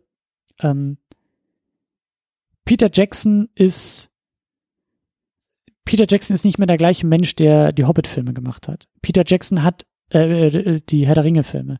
Mit dem Erfolg der Herr der Ringe-Filme und mit also Peter Jackson hat ein System aufgebaut. Er hat eine Filmindustrie, glaube ich, mit aufgebaut. Das ist ja nicht nur sein Ding, aber in er hat ja auch Hollywood auch für Jahre mitgeprägt. Danach kam ja aber, alles mit Narnia und so weiter raus aber, wegen Herr der Ringe. Aber also, der, der, Punkt, auf den ich, ich hinaus will, er hat es ja nicht in Hollywood gemacht. Er hat in Neuseeland, in seiner Heimat, hat er eine Struktur aufgebaut, ein Filmstudio, also wirklich Filmstudio, eine Location aufgebaut. Ein, er hat dafür gesorgt, dass da etwas existiert, das Blockbuster produzieren kann. Damit haben sie dreimal Herr der Ringe produziert. Ja, was sollen die Leute jetzt machen, wenn Herr der Ringe durch ist? Natürlich die nächsten Filme. Und ich glaube, so habe ich zumindest auch diesen Peter Jackson dann gesehen, der in diesem Bonusmaterial vom Hobbit wirklich kurz vom, kurz vom Herzinfarkt im Grunde genommen steht, kurz vor der Erschöpfung steht, vom Burnout steht, weil ich glaube, also dieses Bild, was ich da vor Augen habe, wie der in seinen eigenen Sets steht und sitzt, in sich zusammengekauert ist und merkt, was für einen riesen Fehler er gemacht hat. Ich glaube, dieser Peter Jackson, das ist nicht der Regisseur Peter Jackson. Das ist nicht der Filmemacher Peter Jackson. Das ist der, das ist der Geschäftsmann Peter Jackson. Das ist der, ähm, wie soll man sagen, der, der Mensch, der dafür gesorgt hat, dass diese ganzen Strukturen erst in Neuseeland stehen. Diese ganzen Kostümbildner, Setdesigner, Prop-Maker, Special Effects mit seinem Wetter Studio, der hat dafür gesorgt, dass ein Riesenapparat entstanden ist. Und dieser Apparat schreit aber ähnlich wie die Städte in Mortal Engines. Klasse Überleitung. Schreit nach Futter. Die müssen doch, also verstehst du, die können doch nicht diese Riesenproduktionsstätte nach auch nicht nach Mortal Engines abbauen, ihre Koffer packen und sagen, so Freunde, jetzt geht ihr alle nach Hause und ab morgen seid ihr arbeitslos. Nee, das Problem und ist ja auch nicht, dass er weitere Filme macht. Das Problem ist halt, dass die Filme scheiße sind. Und wenn glaube, du halt Hobbit ich, als Zweiteiler machst, ja, und halt nicht irgendwie den vollpackst mit dummen Liebesgeschichten zwischen Zwergen und Elben und irgendwelchen Parts aus dem Silmarillion, was nichts mit der Geschichte zu tun hat, dann hätte sich ja auch keiner darüber aufgeregt letztendlich, ne? Also, um es mal ganz platt zu sagen. Also, ich, ich meine ja nur, ich sage ja nicht, dass er nie wieder einen Film machen soll, aber er zeigt mir halt irgendwie nur, irgendwas läuft da falsch. Und, und ich, war, war nicht auch bei District 9 der Produzent, denke ich gerade noch? Da war der Produzent, aber da, Genau, das, das war ja auch noch. Und also gut, der, der Film ist ja generell relativ gut angesehen, aber für mich ist der halt genauso ein großer Dreck wie, äh, also das ist sogar das mieseste von allen genannten Beispielen für meinen Geschmack. Da möge man gerne meine äh, unsere Episode dazu hören hier bei Second Unit im Archiv. Da stehe ich heute noch eins zu eins zu, äh, zu dem, was ich da gesagt habe also weil ich, das ist für mich halt total problematisch, weil ich ja nicht mal irgendwie noch den District 9 habe, den ich noch als Positivbeispiel von einem Projekt äh, anführen kann, wo er irgendwie involviert ist. Für mich war halt alles, was ich, was ich von ihm kenne, ansonsten äh, ich meine, selbst halt diese alten äh, Filme von ihm, die finde ich auch nicht sonderlich toll. So, die sind halt ganz nett für das, was sie sind vielleicht, aber ich bin da jetzt auch kein großer Fan von. Peter Jackson ist für mich Herr der Ringe. So alles andere, wovon mhm. ich ihn kenne, ist für mich halt so äh, meh, bis äh, oh mein Gott. Weißt du, aber der, der, der Punkt, auf den ich hinaus wollte, ist auch das, was ich vorhin meinte. Peter Jackson ist jetzt derjenige, der dafür sorgt, dass hunderte von Menschen in diesem Industriekomplex da in Neuseeland Arbeit haben und so macht er jetzt seine Filme. Verstehst du? Mortal Engines ist Arbeits Beschäftigungsmaßnahme für alle Leute, die da in diesem Komplex sitzen. Und da ist der Film kackegal, weil Peter Jackson kann am Ende des Tages allen die Hand schütteln und sagen, ich habe für alle von euch gesorgt, ihr seid alle in trockenen Tüchern für die letzten zwei Jahre eures Lebens gewesen, ihr hattet alle was zu tun, ihr wurdet alle bezahlt, ihr habt alle Arbeit gehabt und das ist, also so imaginiere ich mir Peter Jackson als äh, Vorsitzenden, als Chef, nicht als Filmemacher, nicht als Kreativen, nicht als jemand, der da sitzt und sagt, was habe ich der Welt zu erzählen, was will ich als nächstes machen, sondern äh, als Papa, als Papa, der da sitzt und sagt, meine Kinder müssen versorgt werden. Und das eben als Chef, der halt Hunderte von Menschen versorgen muss. Und ich glaube, dass ihm diese diese Last auf den Schultern sitzt. Und wenn er, ich weiß nicht, ob er da irgendwie wieder rauskommt. Ich weiß nicht, was er machen muss, ob er auswandern muss, ob er jetzt irgendwie in Island eine Filmindustrie auf die Beine stellen muss oder in die Arktis auswandern muss. Aber ich glaube, er muss da vielleicht aus diesem ganzen, aus diesem ganzen Ballast mal raus und eben raus aus Neuseeland und weg davon und dann wirklich wieder seine Gummimonsterfilme auf die Beine stellen und einfach ähnlich. Weißt du was? George Lucas. Ähnliches Phänomen wie bei George Lucas. George Lucas war der Rebell, der in Hollywood seine Arthouse-Scheiße gemacht hat, dann auf einmal Erfolg hatte mit diesem komischen Star Wars-Ding und daraus sind unendlich viele Firmen entstanden, die alle versorgt werden mussten, die alle, für die er alle verantwortlich war und dann halt eben nicht mehr einfach so irgendwie den nächsten Star Wars schreiben konnte, sondern so ein Blödsinn wie die Prequels bei rumgekommen sind. So, weil hast ja auch gesehen, die die das Making of von Episode 1, was in welchen Meetings der Typ gesessen hat, mit was für Sachen der sich beschäftigen musste. Das hat er bei bei Episode 4 nicht machen müssen. Da stand er in der Wüste, da hat er mit seinen komischen Druiden rumgespielt und hat den Film gemacht, den er machen wollte. Ja. Alles Aber deswegen wirft ihm ja äh, normalerweise wirft ihm ja auch keiner vor, dass er dann eben gesagt hat, so bei Episode 5 und 6 habe ich halt einen anderen Regisseur genommen, weil die haben ja trotzdem noch größtenteils funktioniert. Ne, bei Episode 6 kann man sich drüber streiten. Aber dass er dann eben gesagt hat, ne, bei Episode 1 äh, setze ich mich wieder selber in den Regiestuhl, obwohl er halt anscheinend nicht mal irgendwie Zeit oder Bock hatte, sein Skript rechtzeitig fertig zu schreiben. Exakt, exakt. Dann ist es halt nicht mehr in Ordnung. Ne? Dann musst du halt auch die Konsequenz daraus ziehen und sagen, ich ähm, produziere das meinetwegen, ne, oder ich bin im Hintergrund, aber dann, ähm, ich weiß nicht, er muss es ja nicht mal selber schreiben, sonst er kann auch sagen, hey, schreib mir ein Skript, ich gucke dann nochmal drüber oder ich gebe vielleicht meinen Input, ist auch in Ordnung. Er kann doch immer noch der kreative Mastermind sein, ne? aber dann muss er doch einfach sagen, ich mache das halt richtig oder nicht. Also das, was du alles erzählst, das ist halt echt schon irgendwie traurig, aber es macht halt wirklich Sinn. Und daraus kann man ja schon fast so die Frage ableiten, äh, wenn du wirklich als Filmemacher, so als kreativer, junger, energischer Filmemacher, wenn du da erfolgreich wirst, heißt das nicht wirklich irgendwie fast immer, dass damit eigentlich sofort deine künstlerische Seite, also zumindest in großer Gefahr ist? Weil es ist ja wirklich so oft so gewesen. Ich meine, guck dir die Wachowskis an, ja, mit ihrem Matrix-Ding. Was die teilweise mhm. für Scheiße gemacht haben danach, mit dem Speed Racer und sowas, ja. Gut, sie haben halt bei Cloud Atlas wieder was Besonderes produziert, aber äh, gleichzeitig, äh, wie, wie war dieser komische andere Science-Fiction-Film da? Mit den komischen Bienen. ich kenne ähm, immer so diese, ich kenne immer Jupiter diese Szene. Ascending. Genau, Jupiter Ascending. Ich kenne halt immer nur diese Szene, wo diese Bienen dann irgendwie so diese Bienenflügel finden und dann sagen, they can detect royalty. Also so der ultimative Müll, den die plötzlich machen. Und da denkt man sich, okay, what? Und die ja. hatten mal Matrix gemacht, irgendwie so ein, so ein Jahrzehnte äh, Genre prägenden Actioner. Aber das, ich meine, das hast du ja wirklich, das, also Peter Jackson ist da ja kein Einzelfall, der von Herr der Ringe zum Hobbit geht und jetzt plötzlich bei sowas wie Mortal Engines ankommt. Ja. Also ist doch, ist doch scheiße, oder? Ja, aber ich glaube, ich glaube, ich, ich, ich sorry, dass ich dieses Bild immer noch so geil finde, aber dieses, dieses, diese Raubstätte, diese Systeme, die halt irgendwie in sich aufnehmen und verschlingen, das ist halt so das Ding, dass das halt, ich meine, wir reden, wir reden halt von Hollywood, wir reden auch von Blockbustern. Wir reden jetzt ja nicht von den Independent-Filmemachern, die hier in Deutschland irgendwie ihren zehnten Film in einer heimischen Garage drehen müssen, weil wir hier ganz andere Mittel haben, sondern wirklich so die Großen vom Großen. Dass die halt alle, oder dass, dass da die Tendenz ist, so als, das sind immer, die fangen immer als Außenseiter an. Ja, das sind immer die jungen Wilden erstmal, die dann so mit dem einen oder anderen Stoff irgendwie so, so auftrumpfen und dann aber von dieser Maschine gefressen werden. Dann selber so eine Maschine erschaffen, die sie dann irgendwie selber verschlingt. So. Coppola kann man da eigentlich auch schön noch mit in den Topf werfen. Der hat ja auch eigentlich fast das gleiche durchgemacht, ne? Ist dann mit seinen, hat ja klein angefangen und dann kommt der, der Pate und Apocalypse Now und heute äh, produziert er so Filme wie Twixt. den hast du wahrscheinlich nie gesehen, äh, gut für dich. Aber also, wenn du den Film, also was ist halt ein Film, den er auch gemacht hat, ich weiß nicht, der ist so wie zehn Jahre alt oder so, so ein super billiger Horrorfilm, der aussieht, als hätte der zwei Millionen gekostet. Und das ist einfach der letzte Dreck. so wirklich. Solche ja. Filme macht er heute. Ist, ja. Ja. Also es ist halt irgendwie, ja, es ist, es, es, es kann auch gefährlich sein, wenn du halt mehr Einfluss bekommst und auch mehr, mehr Einfluss ausüben kannst, ne? Ich meine, die produzieren halt die Dinger jetzt selber mit. Also Peter Jackson hat auch die, die nötigen Kredite und Gelder zur Verfügung, um so ein Ding wie Mortal Engines einfach überhaupt erstmal möglich zu machen. So.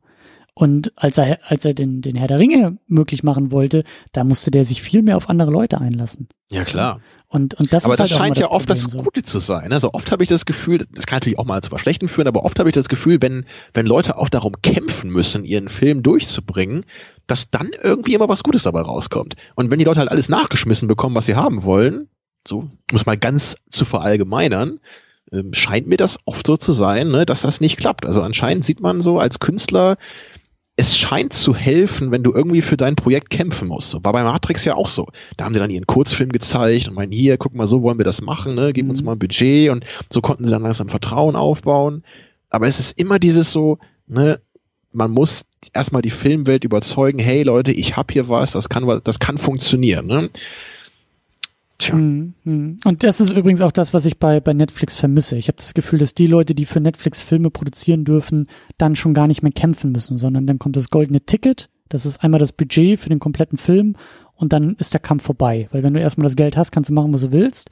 Und manche gehen unter dabei und manche, für manche geht's vielleicht ein bisschen besser auf. Aber so, so dieses, ich würde es vielleicht auch nicht um den Kämpfen nennen, aber es ist halt, es sind Kompromisse. So, die, die können halt, also Peter, Peter oder, Jacksons. Oder man wird gefordert zumindest. Ja, Peter so. Jacksons äh, Mortal Engines ist kompromisslos produziert, glaube ich, weil da niemand, äh, anscheinend ja niemand von außen mal irgendwie dazugekommen ist und gesagt hat, also das würde ich anders machen und so ist aber schon ein bisschen komisch und seid ihr sicher, dass ihr das für richtig haltet und das ist so, das war bei Herr der Ringe, glaube ich, nicht so. Der musste, wie du sagst, kämpfen und, und, und auch, ja, und auch begründen und auch rechtfertigen, auch vor sich selbst und vor anderen. Und das ist halt ein Prozess, der Filme vielleicht eher besser macht als schlechter macht. Klar, das, manche Filme gehen so auch komplett unter und gehen kaputt, aber ja, es ist halt auch nicht irgendwie nur die Lösung, immer alles machen zu können, was man machen will, weil das kann auch nach hinten losgehen. So, naja. Tja, schöne äh, positive Note, auf der wir hier enden heute. Naja, ein bisschen vielleicht, weil ähm, ich äh, das, was ich vorhin meinte, finde ich eigentlich gar nicht mehr so doof. So dieses der Übergang von 18 auf 19, der uns zeigt, dass ähm, solche dahin produzierten Filme vielleicht einfach nicht mehr von alleine ziehen, dass man sich doch wieder mehr Mühe geben muss und Wer ja. weiß. Ich weiß, wie wir positiv enden können. Wir können noch einen kurzen Ausblick machen auf nächstes Mal, wenn ich wieder zu Gast bin in ein paar Wochen.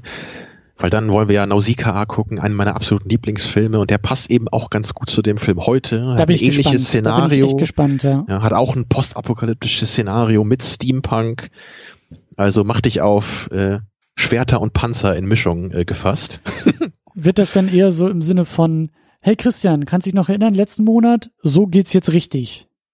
Das kommt dann alle zwei Minuten von mir. Sehr gut, sehr gut. Nein, ich will, ich will gar nicht äh, Nausicaa-Adern andauernd auf das gleiche Level runterziehen hier. Also überhaupt der Vergleich, der ist ja eigentlich vollkommen unverdient. Blasphemie, das ist schon Ketzerei. Nee, also Nausicaa ist wirklich ein Film, der ist quasi heilig für mich.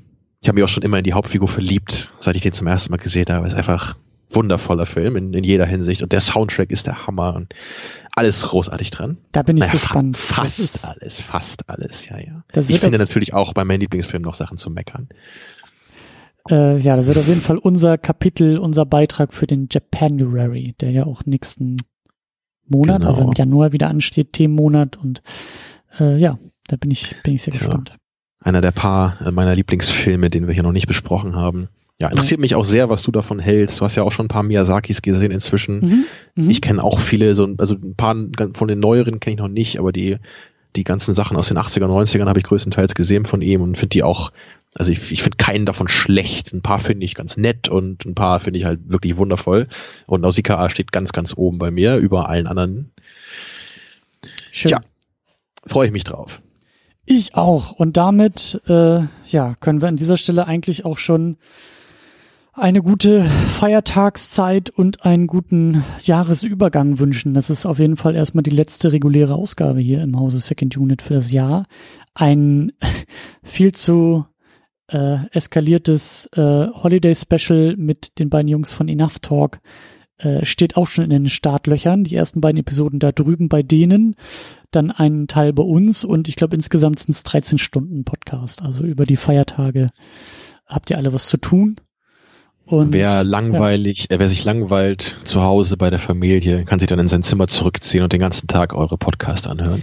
Ja, oder wer vielleicht auch über die Feiertage ähm, zu Mortal Engines gezwungen wird und ähm, hier zugehört hat äh, und merkt, ach, das klingt alles nicht so gut, aber ich gehe mal mit. Vielleicht so zwei kleine Knopf äh, Kopfhörer noch mit ins Kino schmuggeln. Einfach unsere Jahresrückblicke dann in der Zeit hören, weil die Bilder sind ja nett von Mortal Engines, aber dann braucht man da einfach auf den Rest nicht mehr so, so achtsam sein. Und ähm, das wäre vielleicht auch noch ein Tipp. Aber ja, es gibt noch viel zu hören. Das Jahr ist noch nicht ganz vorbei, aber wir können an dieser Stelle uns schon mal abmelden und eben auch schon mit Nausicaa dann für nächstes Jahr anmelden. Tja, so, dann bleibt nur noch zu sagen, macht's gut. Ich setze mich jetzt nach Kiel und lauf nach Hause. Was? Oder fahr nach Hause, je nachdem, wie unsere Stadt funktioniert. Ach so. Ja, Kiel gibt's jetzt ja nicht mehr. Das hat Berlin jetzt schon verschlungen. Nee, Hamburg wär's. Das glaube ich nicht. Guck mal, das wär's doch. Das wäre doch geil. Hamburg gegen Berlin und dann bräuchten wir noch Köln. München können wir auch noch mitnehmen. Frankfurt auch noch so, so ein, das, ja, ein Deathmatch. Das wäre doch mal was für den deutschen Indie-Film. Da vielleicht mal, ne? Kannst du Neuseeland anrufen und sagen, wir brauchen auch nur 50 Millionen. Das geht hier alles genau. ein bisschen genau. billiger. Machen wir so. Vielleicht steigt Netflix ja noch mit ein, ne? Ja, sehr gut. ja. So, dann gut. Äh, mit diesen, mit diesen Aussichten auf den deutschen Genrefilm verabschiedet sich Second Unit. In diesem Sinne, frohe Feiertage, kommt gut rüber genau. und wir hören, wir hören uns, uns nächstes Jahr. Alles klar. Dann macht's gut. Ciao.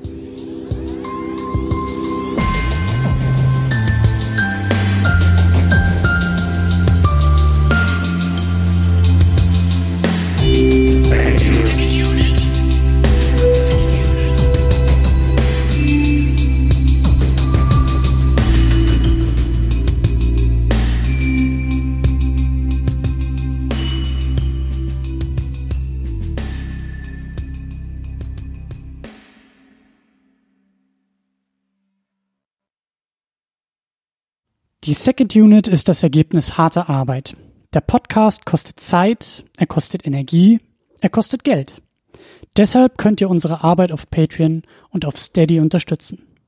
Viele, viele wunderbare Menschen machen das bereits. Jonas Mapace, Rochus Wolf, Alex, James Vermont, Cedric Schmidt, Michi W., Jan Reppin, Fabian Yu und Matthias Denecke. Darüber hinaus könnt ihr auch das Second Unit Premium Paket abonnieren. Das kostet 5 Dollar bei Patreon oder 5 Euro bei Steady.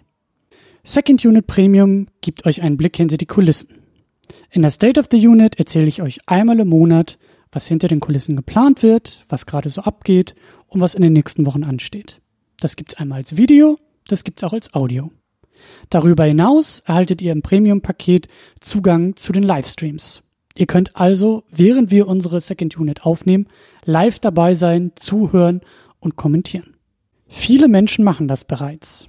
Tahiti Su, Sultan of Swing, Markus Heimitschlager, David X. Noack, Florian Primel, Gian Ferrari Stefan, Stefan Drove, Rike The Midlist, Käthe, Playstar, Christian Schmickler, Jota, Steve Geiler, Ulf P., Spencer Stewart, Lars Rühmann, Inge, Stefan Manken, Timo Gerdau, Alucard, Sonja Bethke-Jele, Sebastian Sripp, Anne-Kathrin Pache-Wilke und Erik Mülling. Darüber hinaus könnt ihr auch das Doppelte für das Premium-Paket ausgeben, wenn ihr sagt, das ist es mir wert. Das machen Thomas Jaspers und Niklas Römke. Euch allen ein großes, großes Dankeschön.